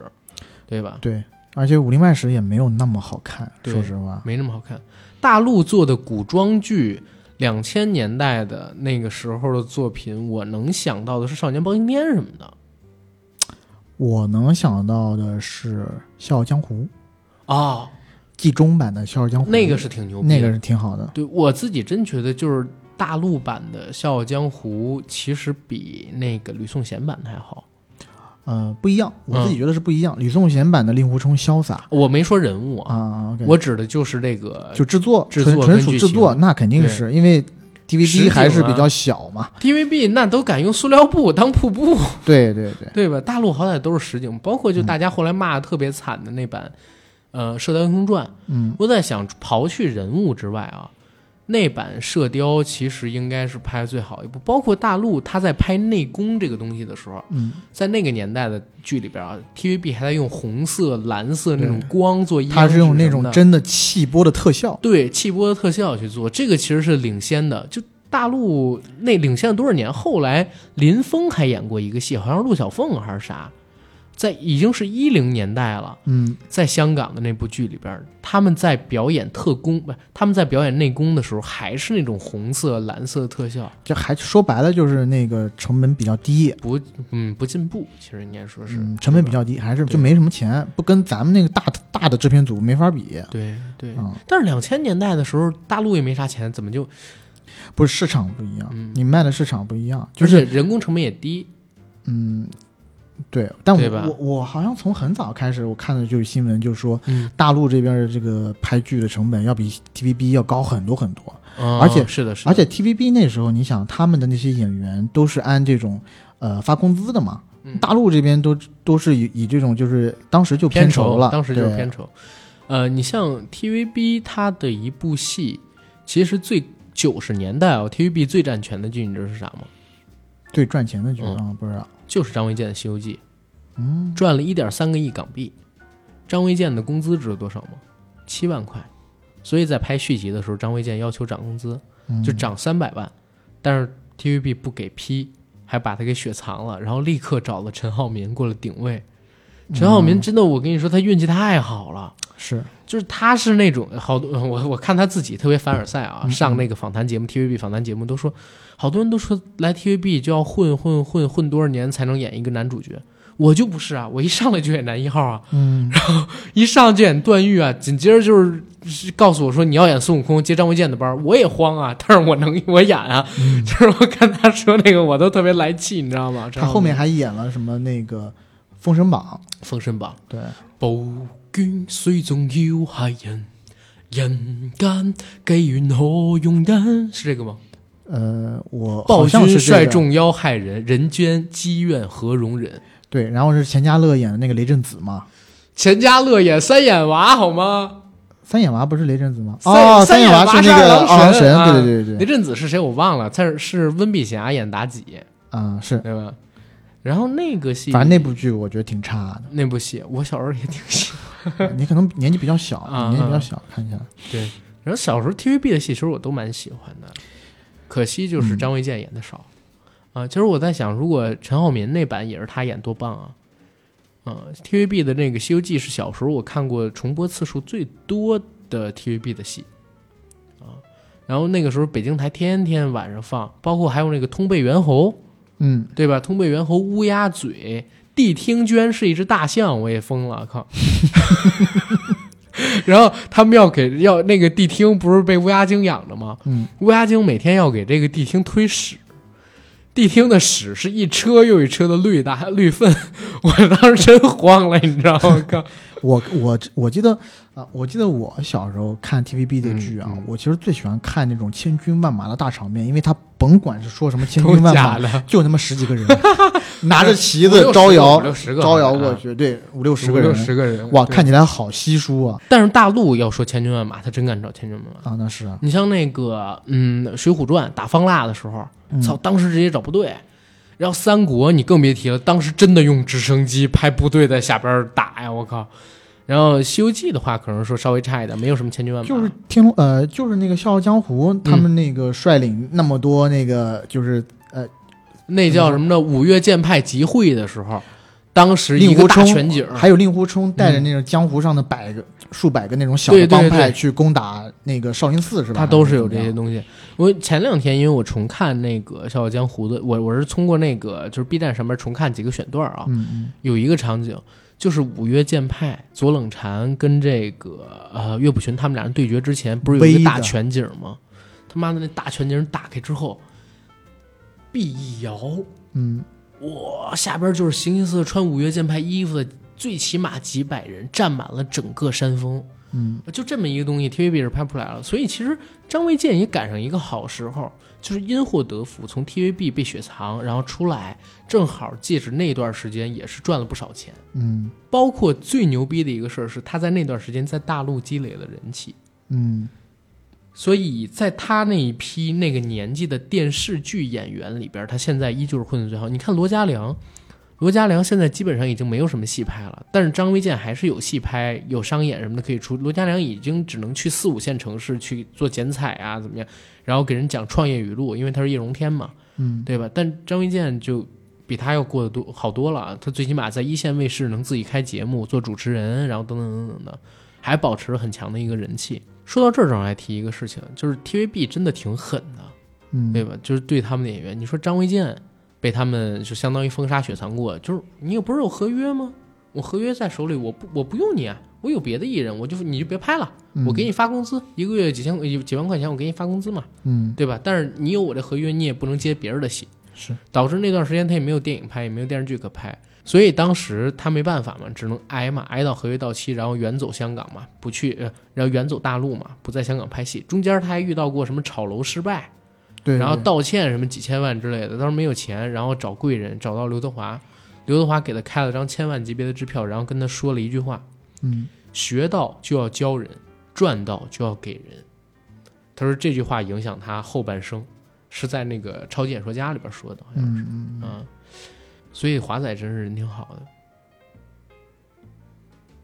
是是 是，你你笑的这么你笑的这么诡异，是想让我给你 echo 一下，就是所以你不应该是向华仔学习。不是不是，我只是说有点像华仔，毕竟我们都姓刘，行，对吧？嗯我们嗯都姓刘，都姓刘。 嗯，然后呃，但是但是张卫健，你说他人生几起几落嘛，对吧？最早的时候，我看其实都不应该是九六年是他的路，好像嗯，好像在他就是八《几西游记》年之前也落，他八几年就是得了那个唱歌的一啊等奖以后，当时这个发发专专辑辑没火对发专辑没火，其实那是他也是第一落落。对，对那是他第一落。后来拍《老友鬼鬼》火了之后，然后开始拍一些这个电视剧跟那个电影，电影然后小有名气，又拍《西游记》大火。但电影一直没火，没然后火又是一落。对嗯对，哎，你觉得他电影最好看的是哪部？电影我其实自己最喜欢的还是《超级学校霸王》，然后嗯其二可能要算是《逃学威龙》呃《逃学外传》，嗯，第三大概就是《武侠七公主》，因为那部戏太他妈性闹 了，太他妈闹了，就是学乱码。我靠，你知道《武侠七公主》特别像你说的那个叫什么呢？呃，什么呃，五个机器人组成一个的那个啊，那个战神金刚，战神金刚，嗯对他到最后有一个那个阵七嘛，个人合成一个人变成一把对剑，，变成一把我靠。剑，哇，也是靠脑洞，我觉得真的有可能是从那个战神金刚来的。嗯，就几个人合成一个人嘛，对吧？对然后他们站在谁身上，谁做脚，谁做头什么的。而且我记得是六个女的都集齐了，结果发现少一个。然后看向张卫健，要张卫健吃这个让药， 然后还有一个特别拟人化的方法，就是张卫健的小弟弟，啊，然后他看他，他拉开裤子看他自己的小弟弟，他像那个小弟弟是一个小张 卫健， 啊然后站在那个黑，站在就是 黑，就有点像一片大黑家色里看那个陈小春演的那版《鹿鼎记》里，陈小春突然会进入一个黑空间，然后对对话对一对样。。但那个陈小春是他自己嘛，对但张卫张卫健是这是看着他他小的弟弟小弟弟，对然后他小弟弟还对他说：“大哥哥再见了”，什么类似这种话。那其实也是好多日本的，就是限制级的漫画里边会用到的一桥段，就比如说有一些那个小弟弟会突然之间有了人格对，嗯被什么外星虫子给附体了，长了眼睛，对，长了眼睛， 都看过，都看过。啊啊可能真真的就是从那个方向来的。然后说大哥哥，我们走，然后就变成了一个梳双扎马尾的那么一个美少女。而且胸特别大，对，跑起来是会 震的，而两边震的频率不一样，颠簸。世界波。对，对当时这个片子特别牛逼，我但是也有特别血腥的地方，好像刘松仁吧，嗯，当时疯了有一段时间，他疯的时候把一个人从中间劈成了两啊，半，对对对，走火入魔，对走。火入魔。而且它里对对面有一个就是那种是谁演的？是一个律师，就是变成一个大僵尸，然后 啊是吴君如还是谁？我惊了，哥，然后吴君是吴君如还是谁？吴君如然后吴君如要亲涂她涂上一个什么对痴心情长剑啊，嗯什么一个就是类似唇膏的东西。然后他和这个僵尸接吻，然后僵尸就死心塌地对着他，哇，那真是又搞笑又恶心。你放心，只有吴君如，其他几个女演员不太可能干这个事儿。当时王晶不说嘛，说七个女演员到了片场之后，谁都不理谁，那是他拍过最累的一个戏，大家都不交流。我嗯靠，都是一线的女演员。哦，OK，这是你觉得他电影里边儿，我跟你说，我最喜欢他的电影是哪部？你刚刚说了呀，哪个？韦小宝那个呀，对，《韦小宝之奉旨沟女》里边演的他太骚了，而且那也是梁朝伟我觉得最搞笑的一部片子。嗯，然后那里边演韦小宝，然后就是奉旨勾女嘛，突然之间就穿越时空，从清朝来个现代香港，嗯是罗刹国的科技，它那个、呃有一些故障，跳到香港来了。我其实觉得后来我们看到的那个《冰封侠》，甄子丹跟王宝强那个，嗯，其实有些地方就是从这个概念里来的。还有一部是冰呃冰呃叫《极冻奇侠》，是八十年代张曼玉跟那个元彪嗯元彪他们拍的那个电影，就是两个电影给结合起来的。然后因为但冰封侠不是极冻奇侠的后，是啊，但是有一些概念也有从这个呃韦小宝正牌不是正牌韦小宝之凤之沟女里边来的，哦就是因为你看《极冻奇侠》是古代人来现代，但嗯是穿越过来那一段儿，我觉得特别明显用照搬韦小宝凤之沟女这么一个的。然后，但是先说回韦小宝凤之沟但女他里边有一个桥段，那个嗯它是一个那个机械嘛，对吧？ Linga，Linga 灵感是什么玩意儿？就是湿婆的阳具呀，就那一段你忘了吗？哎，总之无所谓了，就是湿婆的阳、湿婆神的阳具嘛，嗯嗯嗯因为因为在印度神话里边，就是那个印度至高神的本体，就是一根横贯在混沌空间内的巨大的 linga，往上飞一千年，往下飞一千年，飞不到头儿，然后从中间儿这这个 linga 的中间儿啊，生出来湿婆，哦，啊，湿婆是从 OK 这里边儿来，所以阳具是他的本体，所以他只有至高无上的那种法律，而且因为我以为他整个罗刹国那个啊就是那个时间机器，其实是从一个那个美剧《时空穿越者》里面过来的，那个叫《时空穿越者》吗？那个就是嗯 linga，他不说这个东西就叫 linga 吗？其实 linga 你翻译过来就是阳具的意思啊好吧，啊，然后那是印度神话来的，然后印度的神话反正很神，而且最牛逼的是那个 linga 为什么说有穿越就是扭转时空的能力，是因嗯为是因为你往上飞往下飞一千年啊，你飞不到头儿，它是横贯整个时间的时间线上时间线上的唯一存在。嗯所以在那个神话的故事里边，你再勾连几冰封侠，你嗯还挺有道理，拿这个做穿越时空的一个道具。那里边有一个桥段特别有意思，是那个张卫健跟呃梁朝伟他们俩演的角色要去找皇后嘛，皇后的转世嘛，嗯叫人握一个有点像咱小黄盒里边迷鸡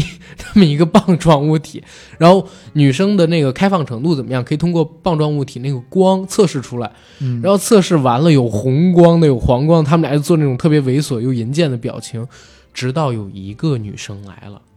握住了那个之后不亮光，哎呦，他俩不知道是咋回事儿，然后结果呢，那个女生就一哈腰，然后露出了那个那个酥胸嘛，露出一点点，长然后辈，突然之间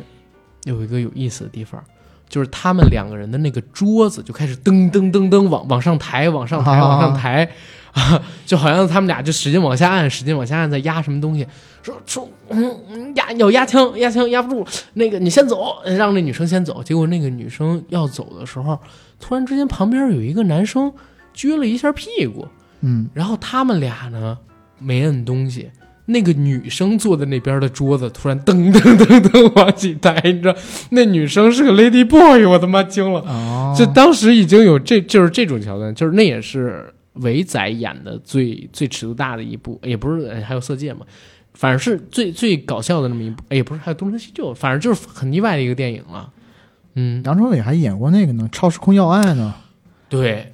《超时空要爱》里边也他妈满嘴大道理要考研的贾这冰两个老师男的在那儿亲嘴，对，然后我的体温应该有了吧？嗯嗯嗯嗯嗯，死人会有体温吗？嗯嗯嗯嗯嗯，那我是不是活人？嗯嗯嗯嗯，那你还害怕什么？可是你为什么要摸着我的胸呢？啊啊！我因为要测试一下我是不是活人，亲你一下。亲的时候我很紧张，毕竟你是一个陌生人，我手一紧张，总想要抓住点什么嘛。对吧？这是可以理解的嘛。然后把那女的给扔了，当时那个桥段也蛮逗的。嗯，反正那个时候的香港的电影是是没大没小嘛，然后到电视剧领域里边也是一样。你说搁咱们国内的大不是？你说搁咱们大陆的导演，谁好意思拍这么一个功夫足球？嗯，对吧？虽然有韩三平老爷的这么一个授意，那也没人敢拍啊，多丢人啊！那个时候大陆还讲点文人风骨呢，所以张卫健那个时候火，你看他结合了几个元素。第一个元素，首先他有香港明星这么一个光环，这是第一个；嗯第二一个呢，是他当时没有脱离台湾跟香港的这种制作体系，嗯对？吧？然后它的规格是要超过大陆同时期的电视剧的。然后第三一点呢，就是它本身，我觉得它是有天赋的，对当吧？然，他演的这个角色有很多人啊，有一段时间就是黑张卫健的特别多，说张卫健演谁都是他自己。嗯其实我觉得还真不是。你比如说像那个《风谬神探》里边，他就演了痴傻跟这个精明，而且是腹黑的精明，就两种极端的人物。其实演技还是挺不错的，只是他演戏有固定的套路，而且大家吃他这个套路，所以会让你觉得千篇一律，演谁都像他自己。其实那是他塑造的一个人格来的，他本人不一定是这个样子。我觉得有套路其实并不是坏事，嗯就是如果这个套路真的够好用，或者大家都喜欢，那你就用就好了，没有对所谓的你非得要就是千人千面，或者说呃演不同的人，你必须要有一套不同的技法或者不同的演绎体系。是，但只要在那一段特定的时间里面，大家都喜欢，这就是我觉得观众喜欢，尤其是在电视剧领域，就是在某一段时期吧，嗯。就是考验这个电视剧，就评判这个电视剧好与不好的唯一标准。而且咱说一个难听的，伟大的电影演员就没有固定的套路吗？嗯，对吧？聋子是吧九九十年代的时候，很多人说成龙演谁都是他自己，嗯，对吧？就说有的人说李连杰是一个演员，但成龙演的就是成龙，他是一个固定套路的那么一个人物的形象，对吧？打不死的英雄，对吧？平民英雄。然后说李小龙也是演谁都是他自己，对吧？但你能阻碍人家在电影史上留名吗？你不能嘛，对吧？包括你说好多导演还好像在一直重复自己，当然了，王家卫老师除外，马上都要去拍《繁花》了，对吧？然后在在这种情景下，我觉得像张卫健这种，他能出现一套吃遍两岸三地的表演风格，就已经很牛逼了。多少电视剧演员连一个地区都吃不透呢，对吧？嗯，比如说像是那个《外来媳妇本地郎》这个电视剧，只在广东火，离开两广地区不行是啊。人张卫健这个当时你说两岸三地，这风靡多少人啊？甚至我那会儿都觉得他是两岸三地最火的男演员，从号召力上来讲，就说电视剧里电视剧领域是对，嗯，哎，这儿正好说一嘴，你是从什么时候开始不看张卫健的？初中以后吧。其实他从那个《机灵小不懂》之后，我其实看的就比较少了，不管是中国电视剧也好啊，嗯然后或者说是，嗯，或者说是这种比较闹的喜剧，嗯我看的就比较少了。而且从零几年之后，中国自己本土的这种闹的喜剧越来越多了。是从《春光灿烂猪八戒》之后，嗯大陆本土的这种类似无厘头的喜剧有一批特别特别多，而且呢对，嗯而且质量也还行，呃，有的质量参差不齐，我只能说嗯，有一批质量还行的，我觉得。嗯，你像《春光灿烂猪八戒》，我就觉得不错呀。就那部戏是不错嗯，但它包括后面有几部猪八戒系列后，面喜气洋洋是烂了一点儿，但福星高照就黄海波那版，我觉得也不错。嗯嗯，嗯，那里边儿是范冰冰演锦毛鼠，然后那个时候有一批电视剧，譬如说什么李卫李卫当官，还有那个有个小孩儿嗯少年大钦差，啊，应该是那个小孩儿和那个对曹颖还有李梦啊达一对起对演的，一起吧演的嗯，嗯呃，达叔那个时候跟好多的小朋友演电视剧，因为那时候演电视剧挣钱，对对吧？那时候演电影不挣钱，那会儿电影好像两千年代初一直呃是这样，冯小刚几部戏都是卖四千来万，嗯，就是从《甲方乙方》开始，一直到《天下无贼》之前都是卖四千来万，然后呢，呃，两千年代左右初的时候，除了《英雄》之外，只有一部中国本土的电影破亿了，那部电影叫《生死抉择》。啊啊，而且还是大量包场下的，好看好看，对，好看。但是除了这几个之外，包括成龙九十年代的电影，虽然有一些记载说是破亿的，你比如说像是那个《红番区》《简单任务》跟《我是谁》这三部，按现在来讲，当时票房铁定破亿，但是嗯后来据查证，官方票房《我是谁》是最高的，只有八千万。其他几部报上来的可能只有六千五百万，但是因为那时候盗版太严重，而且好多地区瞒报票房，因为当时卖拷贝，它不是对卖票房。然后那时候成龙的电影应该起码在大陆是最起码过两亿、三亿，我觉得都没问题。嗯甚至你说真实人数的话，可能比这个还要多。是，嗯、但但但是没办法嘛，对吧？然后那会儿电影，你想想，就总共这个规模，有几部挣钱的？你拍电视剧多好，电视剧有盗版你不怕呀，反正你在而且电视上零播呀。有一段就是大陆有一段时间，全国的电影院在收缩，就是零几对，年，就是零几年。的时候，我记得我从小学五六年级，大概零一零二二年，一直到我高中，大概有五六年的时间，我们是没有一家在正常运转的电影院。没错儿，呃，大陆的电影院从八十年代开始就在缩，嗯一直缩到两千年代初。然后两千年代初的时候，电影院电影行业已经是一特别差行业。英雄那一年全年的票房好像是九点五亿，英雄自卖己了占了一大半儿吧，百分之二十五多。啊对，英雄自己占了二点五亿嘛，对吧？而且他那会儿偷票房也还比较严重的，嗯，那个时候也是卖拷贝，然后卖这么多。是你想，我操，一年才这么点儿票房，一一年那么多部电视剧，十几亿人，那会儿也十几亿人了，嗯，对吧？能去看卖广告，其实挺挣钱的呀，而且电视剧还能打歌，对吧？对那会儿电视剧的片头曲、片尾曲，你会觉得跟这电视剧没什么关系。后来你发现，哦，全都是因为有明星在出专辑，作为打歌平台，把歌放到片头曲、片尾曲里边去了，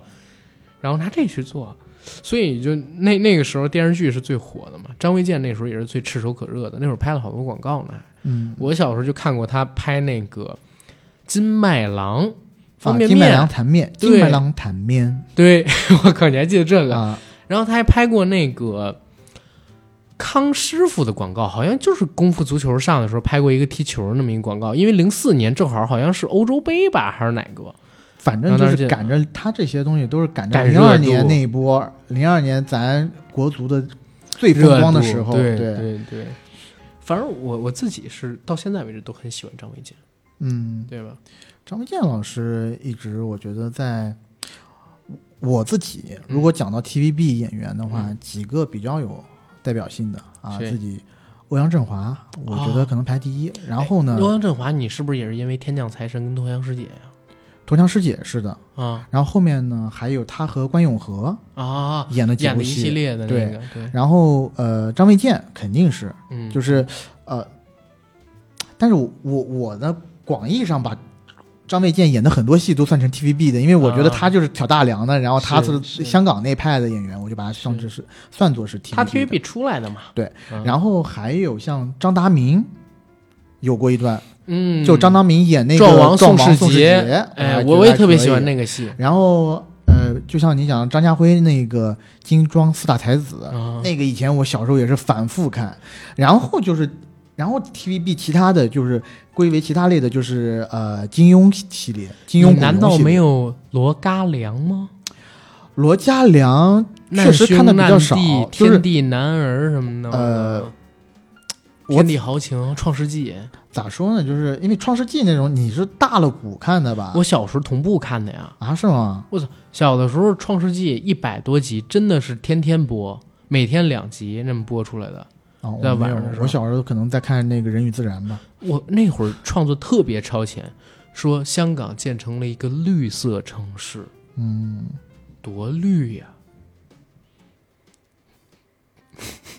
我不知道怎么接 这个。没有没有，嗯，就是环保地产，然后做这个。然后《创世纪》那个戏里边，我还记得有嗯一段特别深的对话，就是你看外面那些地产商，嗯，对吧？他们盖这些楼盘真的是为了服务底层人吗？你知道这些底层人这辈子想的是什么？可能他们付出一辈子都供不起一间楼、一个屋。然后怎么样？就就这样啊的一个、，那你如果要这么，说的话，嗯其实我在回忆里面可以揪出来很多，嗯什么郑少秋啦，对然后万梓良啦，哎，万梓良演过啥？陆小凤《凤舞九天》，那是八几年的电视没剧，看但是过在九几年的时候有重播。我没有看过那个，对啊郑少秋确实是我 TVB 的一个好印象。那个再看《笑看风云》，笑《看风云笑看风云》那首主题曲，哎呦，甭提多爽了！特别牛逼，我跟你讲啊，谁未有一些刻骨铭心事，谁能预计后果？你真的你下次不要唱粤语，我郑求求郑你少了这。不是，但我说一句，郑少秋唱粤语的电视剧主题曲，尤其是武侠片，或者说这种笑看风云类型的，真是一绝。大时代跟天地男儿也是他唱的，还有那个郑少秋以前还演过《乾隆下江南》细说乾啊隆，叙说乾隆，是哦山是是川载不动太多悲哀。哇，你怎么看过这么多电视剧？你小时候有在学习吗？我真的有，但是我印记忆力好，我只能这么说。啊、行吧，而且那个那个张卫健也是，啊张卫健好多歌也是跟着他一起的，包括那个身体健康，如果我没记错的话，就是跟着《火头智多星》写的。嗯火头智多星》里边有一段，就是他他的女朋友被人给撬了，嗯，然后撬了之后，他跟他女朋友其实是青梅竹马，然后他一直不成功，然后他女朋友呢本来是特别爱他，但是中间遇上一个渣男，被这个渣男给追到手了。追到手之后，这个渣男跟他上了床，然后把他给抛弃了。然后他女朋友，你说当时也没有现在这么开放啊，就当时大家观念还挺封闭。他女朋友还闹自杀，然后张卫健呢就是终极舔狗嘛，然后就一直舔他，照顾他，然后等等怎么样。哇，呃然后这女生跟他说：“我跟他上过床。”啊嗯然后张卫健脸色突然一下暗淡下来，说：“没没关系啊，现在很开放的呀。”然后就给他煮粥去了，你知道吗？就是他那个女生，就是女生是张倩演的，就是他现实生活中的老婆，嗯然后就开始哭，哭，然后后面的就是他们两个人就在一起，就这个剧情。绝世舔狗，但是那个那个戏当时看的我们挺感动的，你知道吗？但是也是痛你骂又他的女想到朋你友自己的事儿，不是，嗯就是我小的时候嘛，小的时候不太懂这个东西，但是也挺可怜张卫健的，因为那个时候我们已经有类似的概念了嘛，就是他他女朋友被人给抢了，还被人给玩弄了，然后给抛弃了，怎么怎么样？因为他后来说那个男生就是追了他以后就劈腿嘛，但是张卫健是一个好老公来的，这个没毛病。嗯，他跟他反正我知道的就是我小从我小的时候就是两千年代之后，跟他闹过绯闻的只有一个人，就是他老婆，呃张倩。而且呢，中间有一段时间，我不是说他消停过一段，不是，我不是说他好像类似吸影一段时间吗？嗯就是产量特别少，就是因为零八年的时候，呃，他跟他老婆不是那个，呃，是零四年底结的婚嘛，零八年的时候怀孕八个月的时候意外流产，哎呦，这当算当时很大的一个手术了，很那大的时一候个事儿、嗯而且那个事那个事儿之后，他上过一次那个超级近非常近距离，就是李静做的那个访谈节目，在里边说，当时呢他就是心里边压力很大，啊也很难过，因为八个月其实是已经成型的孩子对了，而且因为这个事儿，他老婆的身体还受到挺大那的就伤害，差一步，对。就差一，你这不九十个月，十个十月怀胎嘛，基本上就能生下来了。七个月就可以生，嗯，对吧？这是八个月的，而且反正当时是因为这个事情，他老婆得了抑郁症，然后他在家照顾老婆，而且从那之后他就决定不生了嗯，啊，跟他老婆两个人生活。但因为他觉得张倩为他受了太多的苦，然后怎么样？所以那段时间他消失的时间，我相信是陪老婆的时间比较长了，对吧？但是也没办法，人家是选择更重要的东西嘛，对对吧？事业或许很重要，但是当你已经到达一个高度之后，对你最重要的肯定是陪在你身边一辈子的人。你说影迷爱你，但影迷能陪你一辈子吗？除了华晨宇的迷妹们能爱他一辈子，但是张卫健老师肯定要选择陪伴自己最亲的家人啊。你别说，华晨宇最近我看他觉得亲切了一点儿，为什么呀？就是原来华晨宇也有我们相同的烦恼嘛，啊，发量方面有一些问题，然后他也去做了先行者，然后做的也挺好，也为我们增强了一点信心嘛。是是嗯是、是，还好了还好了，人无完人，人无完人。像张卫健这样的艺人，我觉得老一辈儿艺人里还比较多。这话可能也不对， 老一辈儿艺人里的人渣也挺多的。对对对，最近不是说这于于晓光也出轨什么的啊是不知道。你我不知道你有没有看过，就是张卫健其实影响力最大的两部戏，一部是《少年英雄方世玉》，一部是《少年张三丰》，这两个真的是他演的，呃，影响力最大的吧，除了《西游记》之外，或者说在大陆影响力最大的戏。看是看过，嗯，但你让我回忆吧，我就不太能回忆得出来了。我这儿想说啥，我就想说张卫健的功夫其实挺不错的。他其实香港老一辈儿的演员，我不知道是不是因为拍打戏拍的多，还是真的两广地区，尤其香港有这种武馆的基础，就是大家好像都或多或少会打点儿，而且好多演员还都是跟门派有关系。你就像黄老邪，他是大圣披挂的掌门，对吧？然后你像甄子丹，他也是正经从他母亲卖宝蟾那个太极门那边传下来的嘛。王老还去学，过你说是谁啊？秋生啊？啊，你像曾志伟，曾志伟其实也会打拳，然后更别提什么洪金宝啊、成龙啊、袁和平什么这个那个的。那会儿香港武行太多了，然后还有这个叫什么樊樊少皇的爹，嗯啊，樊培生是吧？那更是武林大家，一个又一个的。刘家良这直接师承，就传自黄飞鸿那一支儿的，啊。然后张卫健前几年他不是跟许志安他们几个好朋友，许志安、苏永康他们组一个叫 Big 大四喜， Big Four，对对吧？Big Four 四大不是大四喜，对大对四对。喜，他们开演唱会的时候，张卫健已经五十了，嗯，然后现场还翻了个跟头，然后劈了个叉跃空中，然后跟大家说：“哎，看到吗？我这个叫边边有力，啊，边不是彬彬有礼，是边边有力。” 就是他做完这个时候回到二十岁，然后当时做这么，所以我觉得体能什么的都不错。包括他唱歌也挺好的，真真假假，就是他跟林志颖一个唱了国语版，一个唱了粤语版，呃，真真假假不如梦一场。你真不记得这首歌吗？我知道这首歌，但我就没有像你那么深的印象。哒哒哒哒哒哒哒哒哒哒哒哒哒，就这个，好吧，啊，OK OK OK OK OK，我懂了，我懂了，我懂了。 我就不说什么，你就知道了吧？啊啊，好自好己心里有点我我逼心我心里有逼数啊，对对心里有逼数，心里有逼数啊。但是《少年张三丰》里，我印象还特别深，也是他留了那么一个，我小的时候应该最爱看的几个剧里边，还有一个是《少年张三丰》，他演的那个张君宝角色，其实有一点儿是从，呃，李连杰的那版张三丰里抄了些故事，嗯，但是又有更多的是改了故事来的。然后那里边也有苏有朋，苏有朋其实他在那里边的扮相，你看起来有点奇葩，对吧？他是一个长头发，好像演什么叫呃《倚天行》是吗？当当时如果我没记错的话啊，然后里边还有皇阿玛，皇阿玛演的角色演了一神经病，对铁演了一林对铁林老师演了一个和尚， 但是演啥都是皇阿玛那味儿，你知道？还有就是李小璐，哎呦，李小璐，死路，知道吗？死路在里边演了一个角色，你在干什么？你 刚刚那那一系列 那个东西，，你要是不是你要提李小璐，他肯定要跟嘻哈挂上钩嘛，对吧？死路嘛真的是，你对吧就说平西王的女人不就得了吗？不不不，他叫平西王，那是平西王的男人，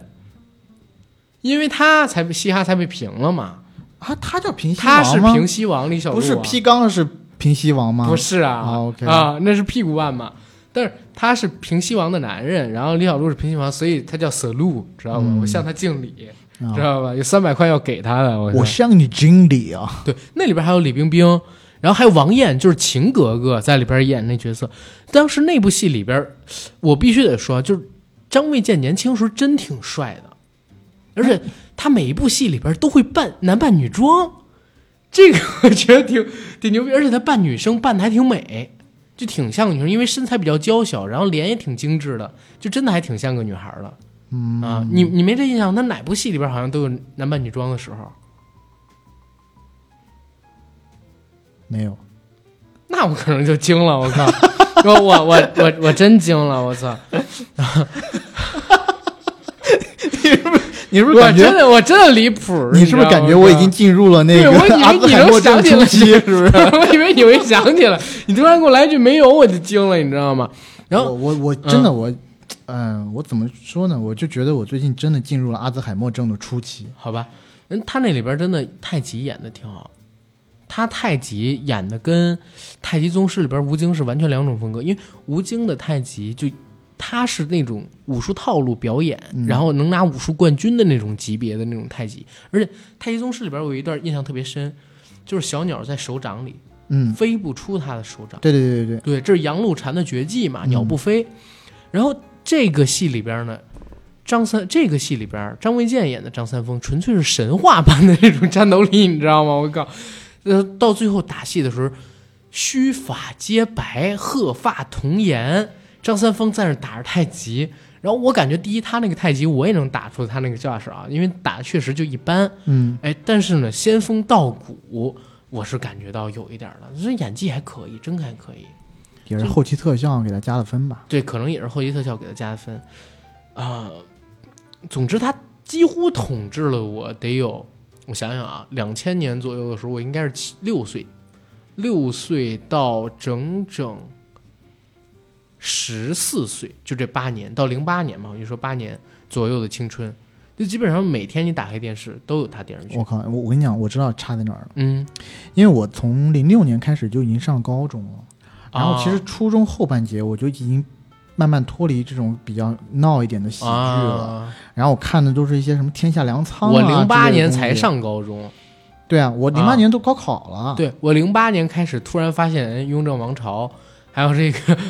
《天下粮仓》什么的还挺好看，就对看那我个我就之前就已经嗯开始看这些正的东西的。就就我们之前聊那个《西游记后传》的时候啊也是，我其实当时我不就跟你讲嘛，啊，我小学的时候看《西游记后传》，我就已经觉得有点接受不了了，就是它太粗制怎么滥造了了。？是是刘欢老师的歌儿不太好听啊，还是吴欢那个吴天佛祖的发型不够美丽啊？就是整个剧组太缺钱了，然后做的太粗制滥造了呗。那个时候我已经有一些基本的审美概念了嗯，不像你，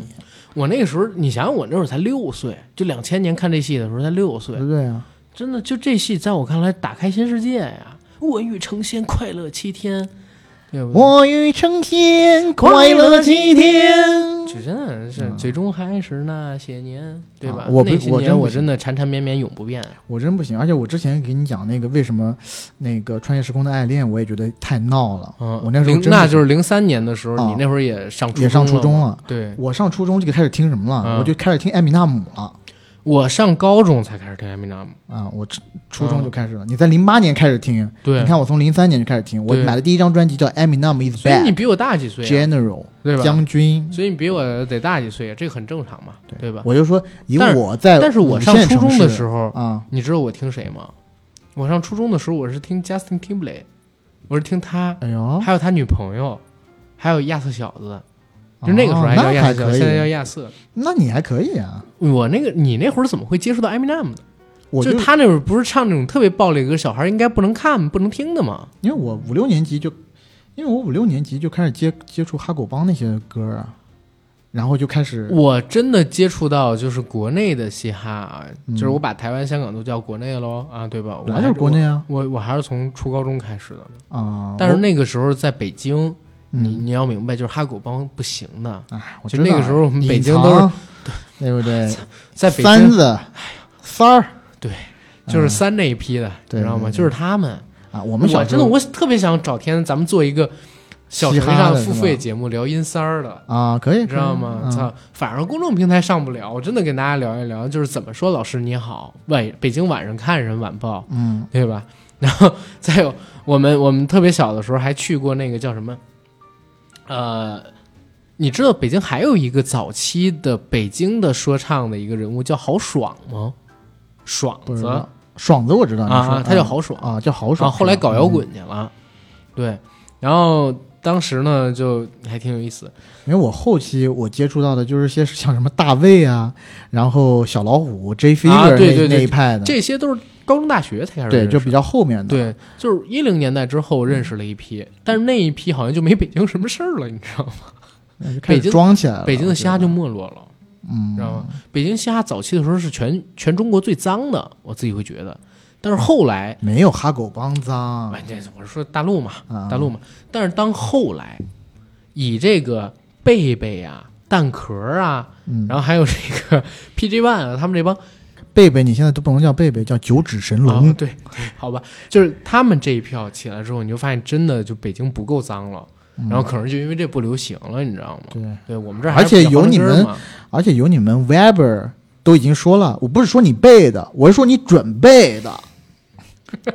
对不对？你丫是不是在新街口？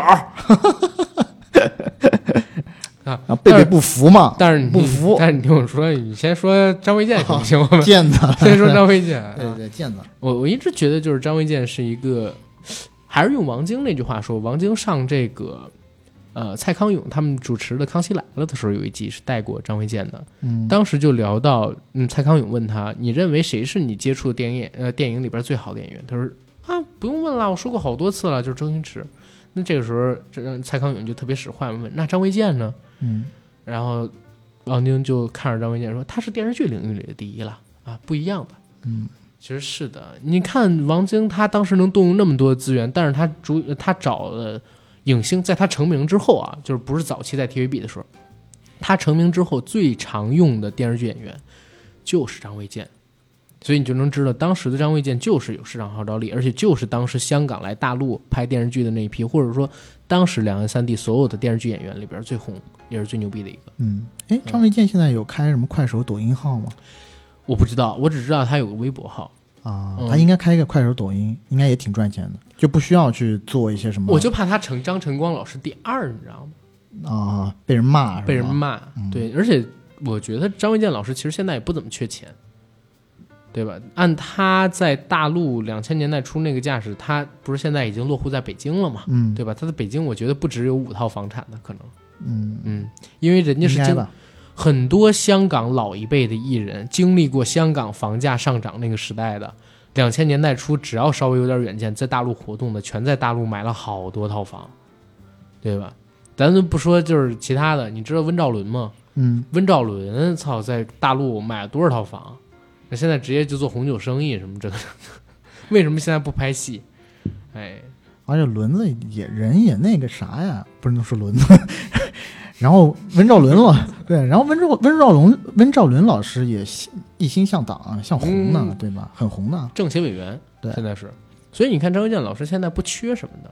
对吧？嗯而且说实话，五十六岁了，我对他事业上边其实没有什么太多期待了，因为五十六岁了，你按这个年纪，你当然有事儿没事儿可以出来啊，嗯但是也没有必要那么拼了。但我有一个嗯想法，我就想让他们再拍一部《机灵小不懂》，《机灵老不懂》，然后还哦让李他演冰校冰，长，让李冰冰和他再续前缘嗯，啊。因为但李李冰冰冰老师近几现年在也没有拍什么戏，啊李冰冰这两年全在好莱坞嘛，不是拍了一部《巨齿鲨》，国内基本都已经快放弃了他。在好莱坞他也混不出来。嗯，这个我也认为，对吧但而但且是没之办前法而且之前就是变形金刚的时候，其实变形金刚变形金刚五，呃，他在变形金刚四里面有客串嘛。然后呢，当时迈克尔贝许诺给他变形金刚五一个角色，嗯但结果呢，拍完以后只是让他去配里面的一个那个呃女性机器人的一个角色的声音。嗯嗯嗯所以其实华人在好莱坞真的很难混的，他变四里边有挺精彩的打他戏是的，客串嘛，他是对客串，演韩庚演是打足酱了油一百三十秒。当时有那个网友数，因为当时他哦跟范冰冰的粉丝争的特别厉害。嗯范冰冰不是去钢铁侠里边来了个中国特工嘛？嗯嗯。当时就有人数李冰冰演了多少。范冰冰后来还去那个《X 战警》里面演了个 Blink，当然了嗯，啊，但是也是酱油嘛，对对吧？但是其实范冰冰当时是能打开好莱坞的，她年纪比冰冰小，李冰冰年纪比较大，她刚到那个好莱坞的时候都已经四十了，她其实是七一年的李冰冰。是然后嗯，还有一点就是，范冰冰这几年有点不顺。她本来有一部电影叫对《啊三五五》，她是主演，是但是我听说啊，那《三五五》那部电影，就范冰冰演的这个桥段全都是在中国拍的，啊，然后其他人都在国外，然后最后把它拼起来的。我惊了，具体是怎么样，这个成色，嗯，反正也不不要知太道了，不要抱太高希望。嗯但是但是，是我说一嘴，因为那个李冰冰老师，她真的一直好像都觉得要走出国门，所以其实她一零年之后真的就把重心全都放到国外去了。一零年之后，除了那个她和陈坤演的《钟馗》，嗯就没上过什么大制作。一零年代之后，最后一部好像是一六年的，那之后在大陆基本上就没什么作品。但是好莱坞的作品吧，都咖量特别小。你像一七年还是一八年，我当时去采过她一次，嗯就是一个澳大利亚的合拍片叫《迷巢》，他和吴尊演的那个片子太烂了，我完全想不到他能去拍这么一片子。嗯，是有的时候老一辈的这种，或者说也不能说老，反正就是年纪大一些的中国的演员，你不管是嗯我们大陆的，还是中国香港的，还是中国台湾的，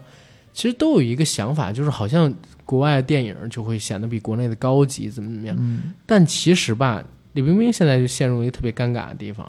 她在好莱坞接不到好角色，嗯回大陆呢，你要演个稍微差点你就掉咖，但是你不掉咖那种角色，你又撑不起市场，嗯对，也没人找她，嗯，所以现在就就很尴尬。前两天还上了那个什么，好像一个演员竞技综艺，嗯咖位在，然后演技在，但是就是市场潜力，他大家都尊重他，但是你真让他演一个什么戏，又没有几个公司敢哎，上。我觉得还是过来演电视剧吧，电视剧对肯定可以让他再演跟的，张卫健再来一对，部，重新来一波，，对他们俩一个演校长，机一个灵演老不校长懂，夫人，对，对吧？而且像这种故事嘛，还好写，嗯，你就做成再网把剧 GTA 搬过来，不是 GTO 再把 GTO 搬过来，你就做成网剧，嗯卖给腾讯、或者卖给爱奇艺，肯定能大火一波。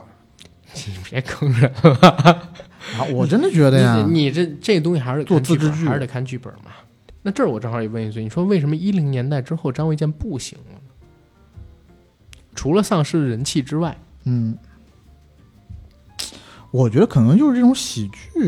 这种闹的喜剧可能不太吃香了吧。会不会是这样？就是他正好照顾老婆的那两年，是合拍片最能圈钱的时候，也是最好圈钱的时候。香港最后的那个演艺人是带着金光的那个时候，嗯，所以大批量的就是以前那些编剧什么的，全都涌到电影行业里边去了。等他回来的时候，别人赚够钱了，或者说都在电影行业里边了，没人拍电视剧。我觉得也不是，嗯还是有人拍电视剧的。但是他那批就是香港的要拍电视剧的那批主创，你看王晶什么的，就是那个时候拍了《火星没事儿》啊，啥这个那个，冲到那里边去了嘛。你知道我给他想了一条路，嗯这个绝对牛逼。嗯他但凡是能找到一些原来这种制片公司，比如说唐人啊什么的，啊，跟他们合作几部，呃，跟他们合作几部网大，绝对火，赚钱你你以为没人找过他吗？啊！之嗯前已经就有了传吗出了过消息，说王晶找他一直被他拒绝，王晶找他拍网大呀，他不愿意啊，不愿意啊他。那还是王有晶一现在些没办法才找的艺陈浩德民啊。还是有这些艺德的，你你以为王晶愿意找陈浩民拍这些什么《西游记》的网大呀？嗯，就是演一大堆什么大圣这个大圣那个的，那是因为张卫健不乐意，张卫健要乐意，谁用陈浩民啊？嗯，那也是，对吧？但是张卫健不乐意还是有艺德的嘛。他、嗯他其实还是那句话，他现在不是那么缺钱。对他跟陈浩民不一样，陈浩民天天花天酒地的，对吧？然后各种就是外围啊、嫩模啊、会所啊走着，然后老婆呢又生了那么多孩子嗯，啊，然后天天也是花销无度。这但是张卫健不是啊，对吧？所以你能看出人区别。而且咱真说一嘴，就是他们俩演两版孙悟空，嗯，但是我如果想到 TVB 版孙悟空，我只能想到张卫健，对我也是，对吧？就是他，陈浩民是在演张卫健，张卫健是在演他那版孙悟空。陈浩民这辈子能让我记到的角色只有段誉陈浩民啊，对我还有几，我还有几个角啊，色，还有哪几个就是刚才说的哪吒呀、啊？哪吒那个戏我也不喜欢，啊，好好吧，封神榜》那个戏， 《封神榜》，其实哪吒那部戏里边有俩角色比他出彩，一个是袁华，嗯，嗯，哎，嗯还有李一靖个对，还有一个呢是殷十娘，就是石榴姐演的那个岳仙丹演的、嗯，啊。那部戏里边石榴姐的挺感演技动的非那常个好是的，对那个对，啊因为他好像有一季就叫母子情深，石榴姐演的就是哪吒的妈妈是吧？，对，殷十娘，嗯，对，所以嗯，他当年其实挺可惜的，他如果留在 TVB，我觉得可能不会迎来罗嘉良的全盛时代，嗯，对吧？因为他如果留在 TVB 的话，应该你像《创世纪》《天地男儿》这样的戏，可能要有他一份儿的，或者说《天地豪情》这样的戏有他一份儿的。但是也有问题啊，就是它是一只居不住的鸟。你让它真的踏踏实实在 TVB 拍戏的话，这也不符合张卫健做人的标准跟原则，嗯，对吧？他肯定有更广阔的空间要走出去而。且谁让那个时候人家欺负到头上来了呢？对说出那种话，他对也是个有对骨气的人。哪怕有不欺负，风我觉得骨可的能也老留艺不术太家住。而且他留的 TVB，我觉得真的就被限制住了。嗯，就那你到现在你想做谁呢？想你想变成现在的刘家良吗？对吧？因为他可能 TVB 的剧再火，在大陆它都是有限度的。嗯，嗯，他可能充其量就变成黎耀祥式的人物。我觉得李耀祥应该不会，他毕竟火的比李耀祥早。嗯，李耀祥就是，嗯，刘醒哥他可能最差的地方就是他火的太晚，他正好火在 TVB 最后的那么一个小高峰上边儿，对对对，所以他人气在大陆实际上没太做起来。但是张卫健呢，他有点像是罗嘉良那个年代就是走起的那批明星，是赶上那波最大红利的。然后他来到大陆，又把自己人气做到更大的那种程度了。因为 TVB 的剧还是刚才那个说法，他在大陆再热播，也不是八三版《神雕》了，九十年代的时候或者两千年代的时候，嗯，对吧？它还是有一定的限制的。你看罗嘉良现在也是到各地去跑商演啊，去剪彩，去做演讲，但是他因为在大陆有火爆的剧，所以一切都是最好安排了。如果他真的想挣钱，我我觉得他其实可以接一些代言，然后配合着一些抖音或者快手的段子张光去发幺零幺啊，不是啊？啥？你刚才说啥？张光幺零幺，那是什么呀？生发水啊，啊，不是不是，因为他已经是光头了，嗯除非他突然长出头发来。但是我觉得他，比如说可以做这种贝瑞甜心这种类型的，就是平价消费品的代言，我、我觉得真可以，是因为他其实，你比如说现在贝瑞甜心它的主力的消费市场是在一二线城市，但张卫健有非常非常强的下沉市场的带动力，嗯前提你得找一个能让这些市场变现出来的东西。现在老一辈儿的香港艺人，我自己会觉得啊，嗯他呢是有市场的，但是他的市场呢，不是那种特别容易能掏钱的市场。你比如说，他真演一电影，三四五线城市他有很多受众，但是这些人不太会为了他花钱走进电影院。但是你说他拍一网大，嗯，很多人愿意为了他，然后掏个哎几块钱，呃不掏钱嗯看个广告，啊，是吧的是，然后去看这个东西。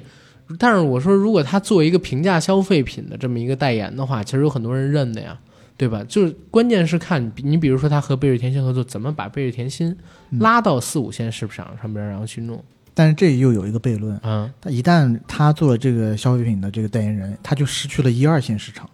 对，而且对，而且贝瑞甜心也失去了一二线市场，没错，所以没办法，他只能找刘宇做代言。嗯，你说而且你说多巧，刘宇，我真惊了，我靠，对，这就是你，然后简直就是我，就是你知道就是吗？你，是是我 是，我本来我本来不喜欢任何的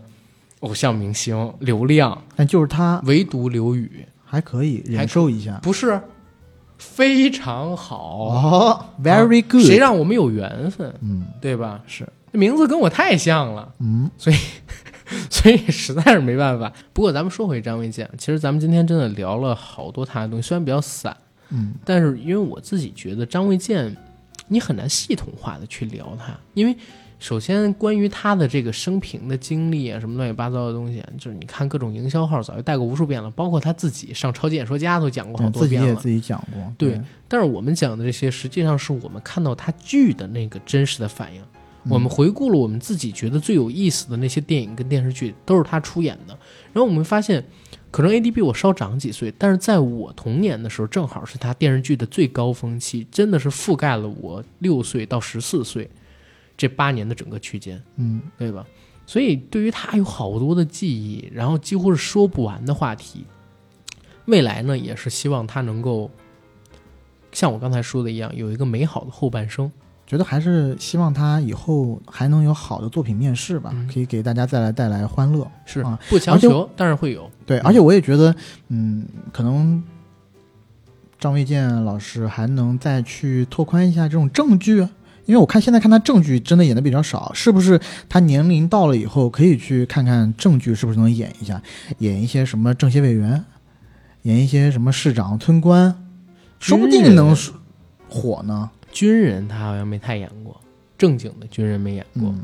对吧？其实可以期待一下，真可以期待一下。对，就是我我的意思就是演点正剧了，也然后跟大陆这边结合结合。对，啊对，毕竟在就是电视剧里边火了那么多年，其实我敢说，中国有几亿人都知道他是谁。他要嗯拍一个电视剧的话，还挺有影响力的，但是得碰上好题材，适合自己的，嗯，对吧？总之，祝福他吧，祝福他。然后我觉得我们今天节目可以做到这儿了吧？嗯，然后做个广告，想加群的朋友呢，加 J A C K I E L Y G T 的个人微信，让他拉你进群，和我们一起聊天打屁。然后我们现在呢也建立了岭南群、北京群和上海群。如果您是以上地区的朋友们，比如说北京、上海，然后广西、广东、福建、三亚这样城市的朋友，欢迎在加我的时候呢说一声你们是哪个城市的，我们把你拉到特定的群，对吧？嗯然后大家呢可以多组织一些线下聚会、线下活动，然后我们呢也有可能在地方组织一些什么观影团呀、什么线下派儿，包括我跟 AD 有可能出差到那儿的时候，咱们办点听友局一起吃饭嗯哼，啊。然后其他的城市的听友群呢，我们也在陆续的开放当中，反正欢迎大家加我们了，以后会有越来越多的线下活动。然后我们也依旧是感谢一下我们这期节目的冠名方啊，贝瑞甜心冠了我们二十期节目的金主爸爸。大家可以通过我们微博以及呃节目详情页以及我们微信公众号“阅读原文”跳入贝瑞甜心的购买链接，那里有我们硬核电台专属的一个低价购买链接，是全渠道上最便宜的，比你在线下看到的任何门店，包括他们的线上官方店铺的价格都要便宜的多。欢迎大家尝鲜购买。然后还有一个是二十二号晚上，应该是在九点半，我跟 AD 呢，呃，在某个平台上面会开直播。然后这个直播的房间名呢，我们俩是定好了，叫做“国漫崛起到底是不是一个伪命题”，欢迎大家到时候来看、来连麦、来和我们一起交流。嗯然后具体的这个时间、地点，还有嗯房间的信息，我会写在我我们这期的微博和公众号里，欢迎大家到这两个平台上边去获取啊、然后在二十二号那天晚上多跟我们聊一聊，好吧？嗯，然后我们这期的节目就到这儿了，谢谢大家。谢谢大家。